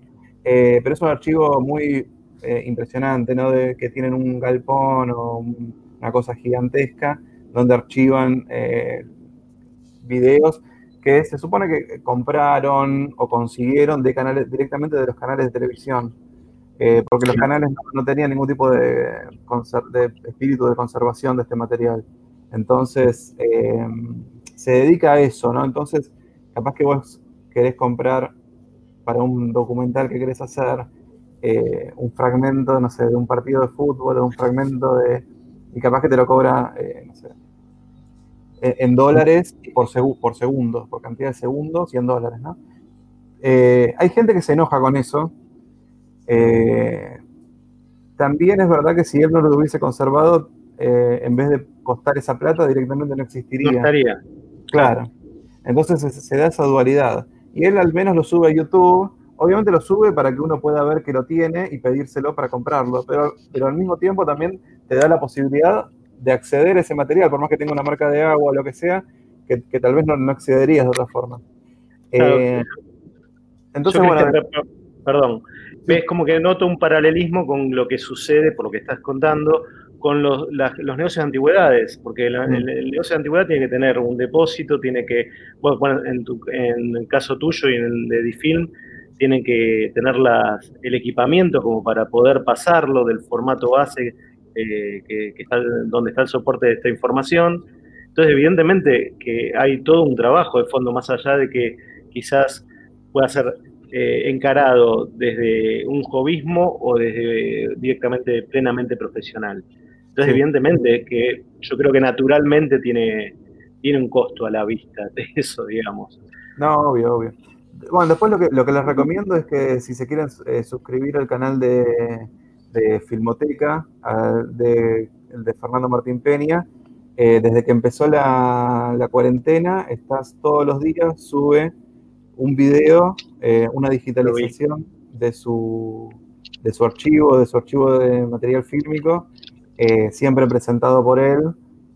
bueno, es buenísimo. Además, muchas veces a él le dicen, y yo opino lo mismo, como que eh, capaz que uno a veces aprecia más su presentación que el material en sí, ¿no? Porque que él se enoja con eso, porque dice, bueno, yo lo que quiero es que se aprecie el material, no, no lo que digo yo. Pero bueno, siempre es un plus importante, ¿no? Y, hay de todo. Eh, no son películas, hay películas, hay cortometrajes, hay mediometrajes, pero también hay eh, campañas políticas de la década del, 60, del 70, películas... discursos, ¿no? Discursos de, de líderes políticos, ¿no? Sí, sí, sí, es siempre. Yo vi una, campaña que era en Jujuy de la instalación del agua, de la, del agua corriente. Sí, sí. Y la verdad que es impresionante, porque aparte él, como vos decís, pone en contexto primero y después vos lo, estás viendo y bueno, está bueno. no, además es material que no, o sea, vos vas a IMDB y no te dice eh, tal director, tal director famoso también hizo eh, un, un institucional para que la gente contra el dengue, por decirte cualquier pavada, ¿no? y él te lo pone en contexto, te dice, no, este material que se daba en las escuelas para, para contra el mosquito, no sé qué, en verdad está dirigido por tal y el, director de sonido fue tal, entonces, bueno, es, eh, es una puesta en valor, ¿no? Em, hay un bloguero que ahora se dedica más a los viajes, Sir Chandler, seguramente lo conoces, que era de cines argentinos, que hace un par de años pagó los derechos de Volver al Futuro para volver a proyectarla en cines. ¿Se te ocurrió alguna vez hacer algo con alguna película? Si la respuesta es sí, ¿con cuál? Eh, mira, tuve la suerte de que me, invitaran algunas veces a, organizar o a eh, poner material para algún ciclo de cine. Eh, hubo uno muy lindo que fue eh, en, el, Cine Cosmos. se pasó. hicieron un ciclo que, que lo organizó Diego Trerotola, donde se pasó material y yo pude pasar una película. Y después también en el Festival Buenos Aires Rojo Sangre, que es un festival de cine de terror que se hace todos los años en, los cines de la Valle, eh, en el Monumental se, se, hacía, al menos. Y ahí pude pasar, por ejemplo, en, el, de, el de la Valle, en el del Rojo Sangre, pude pasar una película muy, bueno, son esas palabras que de tanto usarlas ya pierden sentido, ¿no? Una película medio bizarra, eh, como Charlie Díaz de Sangre, que es una película nacional eh, de terror, tiene muchas eh, con gran Gianola. te, lo resumo, te lo resumo, hizo un especial de. Sí, sí, sí. sí, eh, bueno, con Adrián Suárez. Este, bueno, sí, esto fue bastante antes, habrá sido hace como 4 o 5 años. Y uno de los actores fue a la, a la proyección, que este, se puso muy contento cuando vio que le iban a pasar. Eh, justo es el que no es el, el del, de los protagonistas eh, masculinos es el único que no es tan conocido. Y estuvo, estuvo eh, durante la película, le hicieron preguntas, a mí me avisó que iba a ir, entonces fue como parte del, espectáculo. Y en el Cosmos pasé una película que se llama Video Violencia, que es una película de terror, que transcurre en un... Y toda la historia es alrededor de un videoclub, y la película está filmada en VHS, es una película bastante amateur, eh, pero muy, muy, bastante buena si te gusta ese, ese, tipo de... Y fue, fue bastante gente, estuvo, fue lindo. Así que tú, y bueno, y después armé otros ciclos más chiquitos, más organizados por mí, digamos. Eh, bueno, siempre tuvo alguna mínima respuesta, eh, salieron bien. Antes dijiste que estudiaste cine, guion y, y, demás. ¿Te quedó algo pendiente ahí ¿Tuviste alguna idea de, o, cuando te metiste a estudiar, dijiste, quiero estudiar porque tengo idea de, no sé, escribir guiones, de dirigir alguna peli, o lo hiciste solo para incrementar el conocimiento y aumentar lo que, lo que sabías ya de cine? No, no, eh, en verdad la, carrera mía, si bien tenías eh, algunas eh, materias más técnicas, la materia era de crítica de cine. Y lo que me di cuenta estudiando crítica de cine es que realmente no me interesaba tanto. de hecho, me, interesó mucho más la parte de la, gente, bueno, como Fernando, que lo vuelvo a nombrar, o otras personas que escriben sobre cine, pero no tanto la crítica en sí. No, no, es algo que me interesó tanto, pero, pero me sirvió para adquirir conocimiento sobre eso. Eh, por eso es como que nunca, se, nunca, si bien tengo, conocí amigos en, en la carrera que tienen su propia página de crítica, eh, yo nunca me, me, sumé tanto a eso, siempre fue como lo mío iba por otro lado. Eh, pero sí, me sirvió para conocer gente, para eh, conocer un poco más de cine. De hecho, ni siquiera me hice todas las materias, pero ni siquiera me recibí, porque es como, bueno, igual no voy a ser crítico de cine. Esto fue más como un, como un deseo de hacer algo relacionado. Y con todo lo que viste, todo esto que tenés adentro de la cabeza de tantas películas que, viste, ¿tuviste alguna vez alguna idea como decir, che, nunca se hizo una película sobre X? ¿Estaría bueno? No, no, no, no, me siento capacitado. O sea, no, no me, no me, siento capacitado. Sí, el triple X.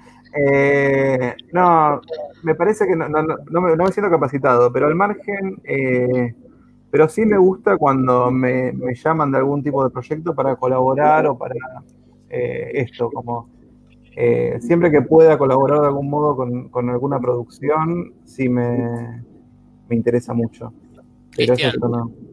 Hablando de colaborar, ¿cómo te financias para, para lograr toda esta logística y, demás? Porque nada de ser sencillo.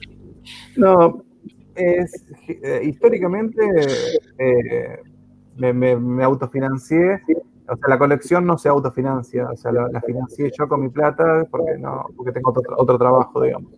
Eh, hubo un momento en que YouTube sí me pagaba por las reproducciones que tenían los videos, pero eso después de un tiempo se cortó. Eh, y después lo que, lo que ahora lo que implementé es un sistema eh, que se llama Cafecito, que lo desarrolló, que lo, desarrolló un chico acá de argentino, que está, tomada la idea de Coffee, que es una, es una plataforma extranjera, que la idea es que el que quiera te puede mandar lo que sería un cafecito, ponele que es, por default son 50 pesos. Eh, es como una especie de donación, de decir, bueno, si, o yo, yo ahora pongo, bueno, si te gustó este material, podés, pero no es obligatorio, es como el que quiere o el que apreció algún tipo de material que se comparte, te puede mandar eso, te puede mandar la cantidad de cafecitos que él quiera.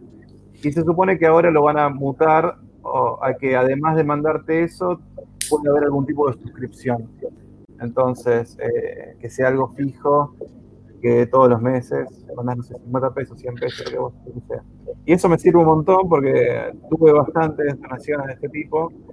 Y, por ejemplo, hubo este lote, por ejemplo, donde salió de Sinatra, lo compré con plata que salió de ahí, por ejemplo. Buenísimo. Eh, buenísimo.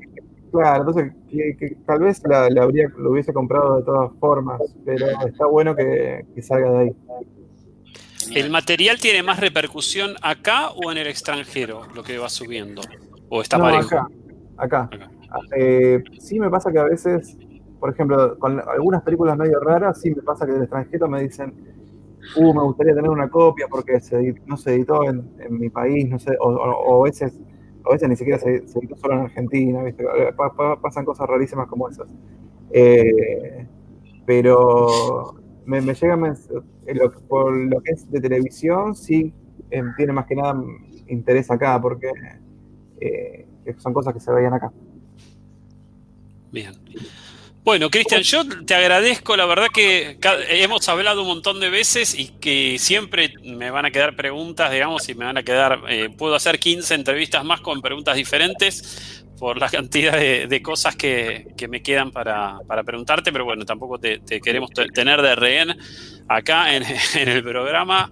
Eh, así que bueno, nada, te agradecemos todo el tiempo y bueno, toda, toda la información y todo este conocimiento. Que, y te agradecemos por compartir todo lo que compartís, la verdad que es, un tesoro, digamos, invaluable para, para todos, ¿no? Para los que vivimos la época, ¿no? De, porque casi todo es de los 80 y, y 90, digo, así que eh, tanto para nosotros y como, y, está buenísimo leer en, el Twitter, digo, para la gente que todavía no lo sigue, que, que, lo siga, la cantidad de repercusión que tiene, a veces de familiares, se vio en lo de Sinatra, eh, la cantidad de gente que decía, uy, aparece mi abuelo ahí, que me había dicho que lo había ido a ver, y, como que todo es súper emotivo, ¿no? Como la, respuesta de la gente. Así que estás haciendo también como un trabajo casi social, digamos. Así que es eh, Gente que busca gente, pero en este caso gente que busca data. gente que busca gente en lo de Fran Sinatra. che, Cristian, antes de irnos, me parece que no sé si tenés alguna recomendación para este fin de semana. Eh, no, que descansen bien. Perfecto. No, ahí se veía una, una oyente que, que, mandó un mensaje que quería una recomendación, pero. Sí, eh, no, no sé, no sé. te digo la verdad, ah, cada vez tengo menos tiempo de ver, entonces es como que estoy todo el tiempo. Eh, este trabajo de, de, subir a las redes y todo me quita mucho tiempo para ver, para ver películas. Por eso relativizo cuando me dicen vos que sabés tanto y qué sé yo. Sabía mucho y ya mucho me lo olvidé. Y, me saca mucho tiempo eh, todo el trabajo en redes. Eh, así que a veces incluso trato de ver cosas que me distraigan. Lo último que vi fue esta serie eh, The Boys, no sé si la vieron. sobre, a mí no me gusta nada todo el género de superhéroes. Pero es, es que medio como lo anti película, anti serie de superhéroes, está bastante interesante. La primera temporada, la segunda temporada ya eh, tiene unos, agujeros en el guion, me parece que no. Pero es eso, a veces eh, estoy tanto con cine clásico y qué sé yo, o, que a veces digo, listo, voy a ver otra cosa que me, que me despeje. Bueno, Cristian, muchísimas gracias. Una data, una data fresca, ¿eh? Bueno, bueno. Cristian, muchas gracias y bueno, a descansar. Bueno, gracias. muchas gracias por el, por el tiempo. Bueno, gracias. Cristian. Gran abrazo. Muy bien, seguimos en la continuidad de la información. Ya nos quedamos sin tiempo, ya casi. Continuamos continuando. Continuamos, sí, sí, eh, espectacular entrevista. La verdad que eh, siempre con Cristian eh, bueno, ya no es la primera entrevista que le hacemos, hemos hecho en otras temporadas, digamos, del programa y siempre eh, queda un montón para preguntarle porque, nada, eh, es como que, se, como que se va renovando, como que querés preguntarle sobre el material también, digo, lo, lo de Sinatra, para los que no lo vieron, está buenísimo ver como es un reflejo por ahí de la época también, no solo ver a Frank Sinatra cantando en, Argentina, sino que es un reflejo de la época, ver, no sé, una entrevista a Minguito, una entrevista a personajes de, aquella época, la verdad que está, está buenísimo. Así que lo recomendamos, damos las redes de, Cristian, que es arroba eh, raro VHS, en, está en Instagram, en Twitter, tiene blogs también, así que bueno, lo pueden ver en, lo pueden encontrar en cualquiera de las redes sociales. Nosotros, Pablo, vos tenés, eh, teníamos recomendaciones nosotros, porque la gente si no se va a ir a, dormir sin la recomendación. Billy, sé que vos estuviste sumergido en una serie. Estuve sumergido en una serie con mi famoso método para ver la serie completa. ¿Cómo es? En escasa, en una hora. En una hora aproximadamente. Eh, la serie se llama La Revolución, que está en Netflix, está en la cartelera de Netflix. Eh, no, nada. Directamente ir, viendo los fotogramas, porque cuando ves el primer capítulo y ya ves que viene floja, viene floja de, digamos, de papeles, vamos a decir, porque está todo bien, la puesta en escena, todo fantástico, todo lindo, gastaron plata, se nota, se nota. Bueno, eh, pero bueno, la verdad que eh, eh, los guionistas deben ser muy caros últimamente, hablando justamente de guiones, y entonces nos posicionan como previo a la Revolución Francesa en la serie, y este, nos empiezan a mostrar como una pequeña aristócrata que eh, empieza a tener contactos con cuestiones del pueblo, ¿sí? De alguna forma, pero ya inmediatamente empezamos con un género medio fantástico ahí entrelazado con la Revolución Francesa que, eh, digamos, no me atrapó. O sea, vi todo el primer capítulo completo y son ocho capítulos, son ocho episodios, los otros pasé rápido y les puedo asegurar que no pasa absolutamente nada y dejé los últimos 20 minutos del último capítulo. Les puedo asegurar que se entiende completamente. Entonces la no, la no recomendación. La no recomendación, no recomiendo la revolución. Muy bien. Seguimos más o menos eh, como en la misma sintonía de Cristian, que también le preguntamos qué si recomendaba algo, medio que dijo que no. Ahora la recomendación de Billy, no la vean. Eh, yo, voy a recomendar una película, pero no les voy a decir de dónde bajarla, así para seguir más o menos en el mismo. En la misma ¿Tenés algo, Pablo, para recomendar?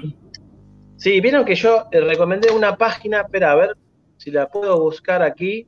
Y después de tu recomendación vamos con el sorteo, ¿eh? Ya, ya, vamos. Ah, ocupas en Netflix también. Sí, viene, Ah, me gusta, me gusta. Bueno, podemos ir con. No sé si querés comer. ¿Ocupas en Netflix? ¿Quién... ¿Esa la tiraste vos, Gonzo? Sí, viene, viene, se viene el Ocupas, la serie de, Bruno Estañaro, protagonizada por Rodrigo de la Serna en su momento, no sé si la recuerdan. Era muy, sí, producida por Tinelli. Exactamente, por Ideas del Sur. Eh, se consiguió que este enlatado probablemente esté en el streaming de Netflix muy, muy pronto para los fanáticos, para lo que recordamos aquella serie, para... Que se cumplen 20 años, creo, ¿no? Este año. Sí, sí, se cumplen 20 años, pero es más, también es para rescatar justamente ese VHS o ese DVD ya en esa época con este material que, bueno, lo único que tuvieron que cambiar fue ciertas eh, musicalización de algunos capítulos en los cuales no pudieron conseguir los derechos de, las canciones que eran extranjeras, así que hubo un, temite ahí que lo van a resolver con una banda soporte de acá, digamos. El mató eh, se llama la, banda Argentina Nacional, que va a ser que va a musicalizar en, los, en los momentos en los cuales había canciones de extranjerizadas. Eh, hay mucha expectativa por esta serie, por, por los que la, pudimos ver en su momento y por quienes este, tienen mucha curiosidad de, saber cómo vivíamos esa época. Era muy similar a esta, era como un post-2001, eh, que la serie tuvo mucho éxito y este grupo de amigos que, bueno, arrancan que son desalojados de un lugar y bueno, ahí arrancan una convivencia permanente y situaciones que tal vez este, hayamos vivido cada uno en su, en su cosmovisión y, vida rutinaria de, aquellos 2001, 2002, 2003. así que hay mucho... Vamos a ver de cómo viene masterizado, qué, se logró eh, digitalizar de, esas imágenes, eh, cuántos capítulos van a ser, cuántas, este, cuántos episodios vamos a poder ver, si lo van a diagramar en, en una sola versión, digamos, así que nada, nada mucha expectativa. Quizás fue la, primera serie eh, creo que recuerdo, Ocupas, eh, donde se empezó a mostrar eh, una suerte de mundo casi tumbero, ¿no? O sea, creo, después vino Tumbero, ¿no? Vinieron las otras series, El Marginal y demás. Pero Ocupas creo que fue la primera serie, ¿no? Porque eh, tenemos Pisa Birrifaso en su momento, que mostraba un mundo así medio de delincuencia, el joven, el de la delincuencia y la droga, ¿no? La drogadicción. Y, marginalidad. claro, y Exacto. Y en eh, creo que en Ocupa es la primera vez que se muestra como una serie, ¿no? Se muestra como un chico de clase media baja que empieza como a rodearse de gente que lo lleva por, el camino de la droga, la delincuencia. Eh, pero bueno, y después vinieron todas las series cuando, digo, la repercusión que tuvo de que mostraba como este submundo medio marginal, eh, no se hicieron después tumberos, no, no recuerdo cuáles fueron las otras. Igual, igual no, lo creo, no lo creo de ese modo, creo que no, no está muy bien visto decir mundo, submundo, marginal, porque en realidad es algo que sucede permanente y cotidianamente. Sí, no, en el, en el momento era eso. en la televisión que no se mostraba. Claro, en la televisión, exacto, exacto, mostrar, visibilizar eh, parte de la sociedad, digamos. O sea, en la cual como, perdón, como serie de televisión, quizás, porque películas, por ejemplo, en los años 80 estuvo Barras Bravas, era un chico que caían las drogas y...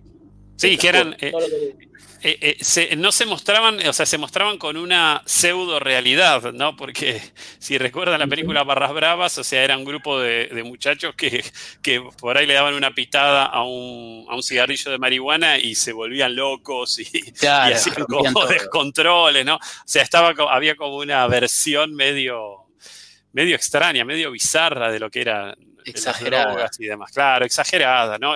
Digo, se, trataba de, sacar a, o demostrar que era como malo, ¿no? Como que era, iba por el lado de la, delincuencia. En vez de, tener una mirada realista, era más bien una mirada súper prejuiciosa.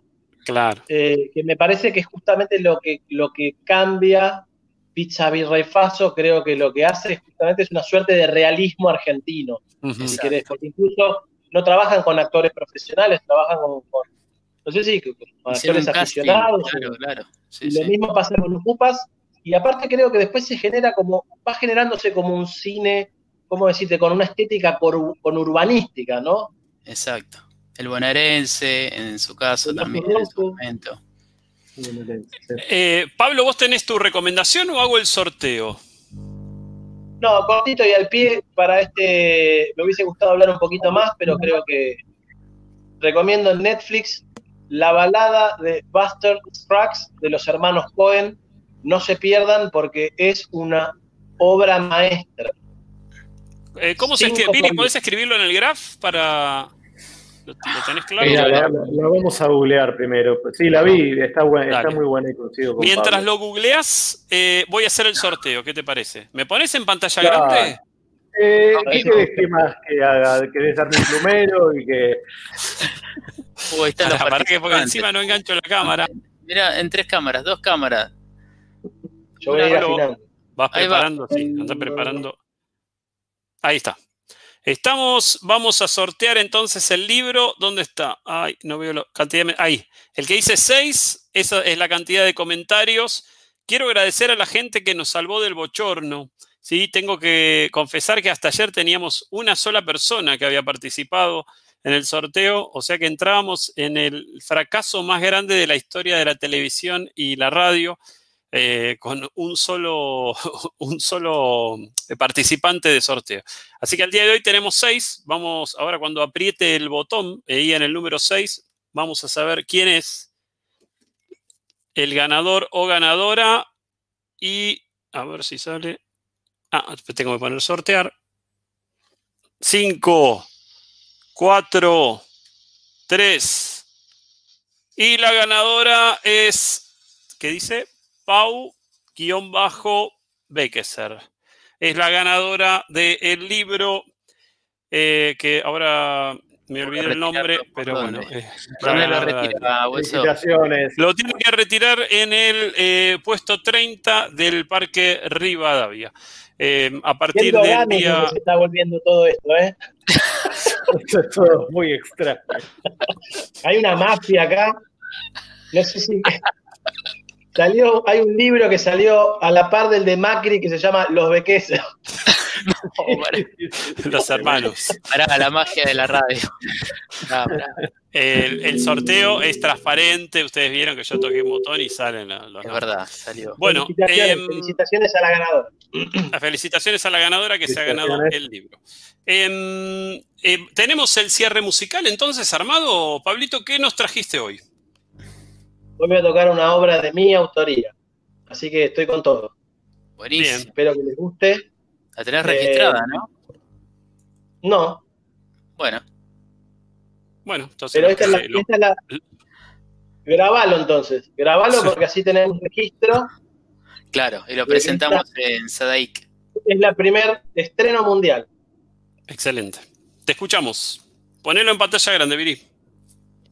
Bueno, espera, espera, espera, wait, wait, banquen un poco. Pará, pará, pará, pará, pará. En 4K, mételo.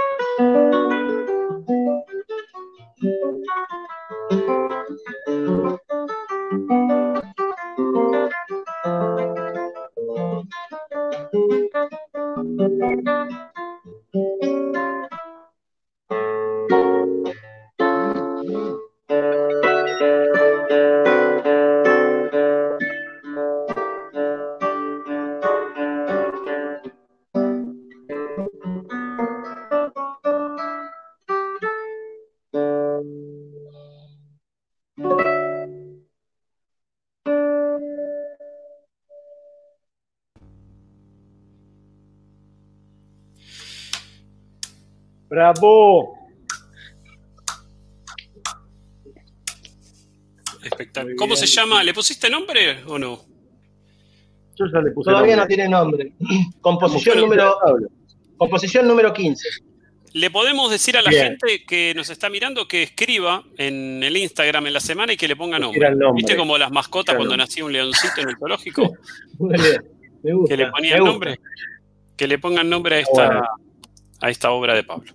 Eh, bueno, llegamos al final del programa. Un programa espectacular, la verdad me encantó. Ahora lo van a poder eh, disfrutar por Instagram a partir de que YouTube lo suba. Lo, mando en live de Instagram, así que si quieren revivir la entrevista a Raro VHS lo van a poder hacer. Eh, a partir de las 22.15 más o menos, 22.30 seguramente ya esté en el aire y mañana probablemente también lo, lo pongamos en Instagram. Y bueno, después vamos a ir subiendo algunas pastillitas durante la semana para, todos aquellos que no, pudieron verlo en vivo. Eh, muchachos, muchas gracias. Eh, nos, vamos, nos vamos y nos vemos el, sábado que viene. hasta el próximo sábado. Hasta el próximo sábado. mediante. Muchísimas gracias, que tengan buena semana. Cuídense, buena semana.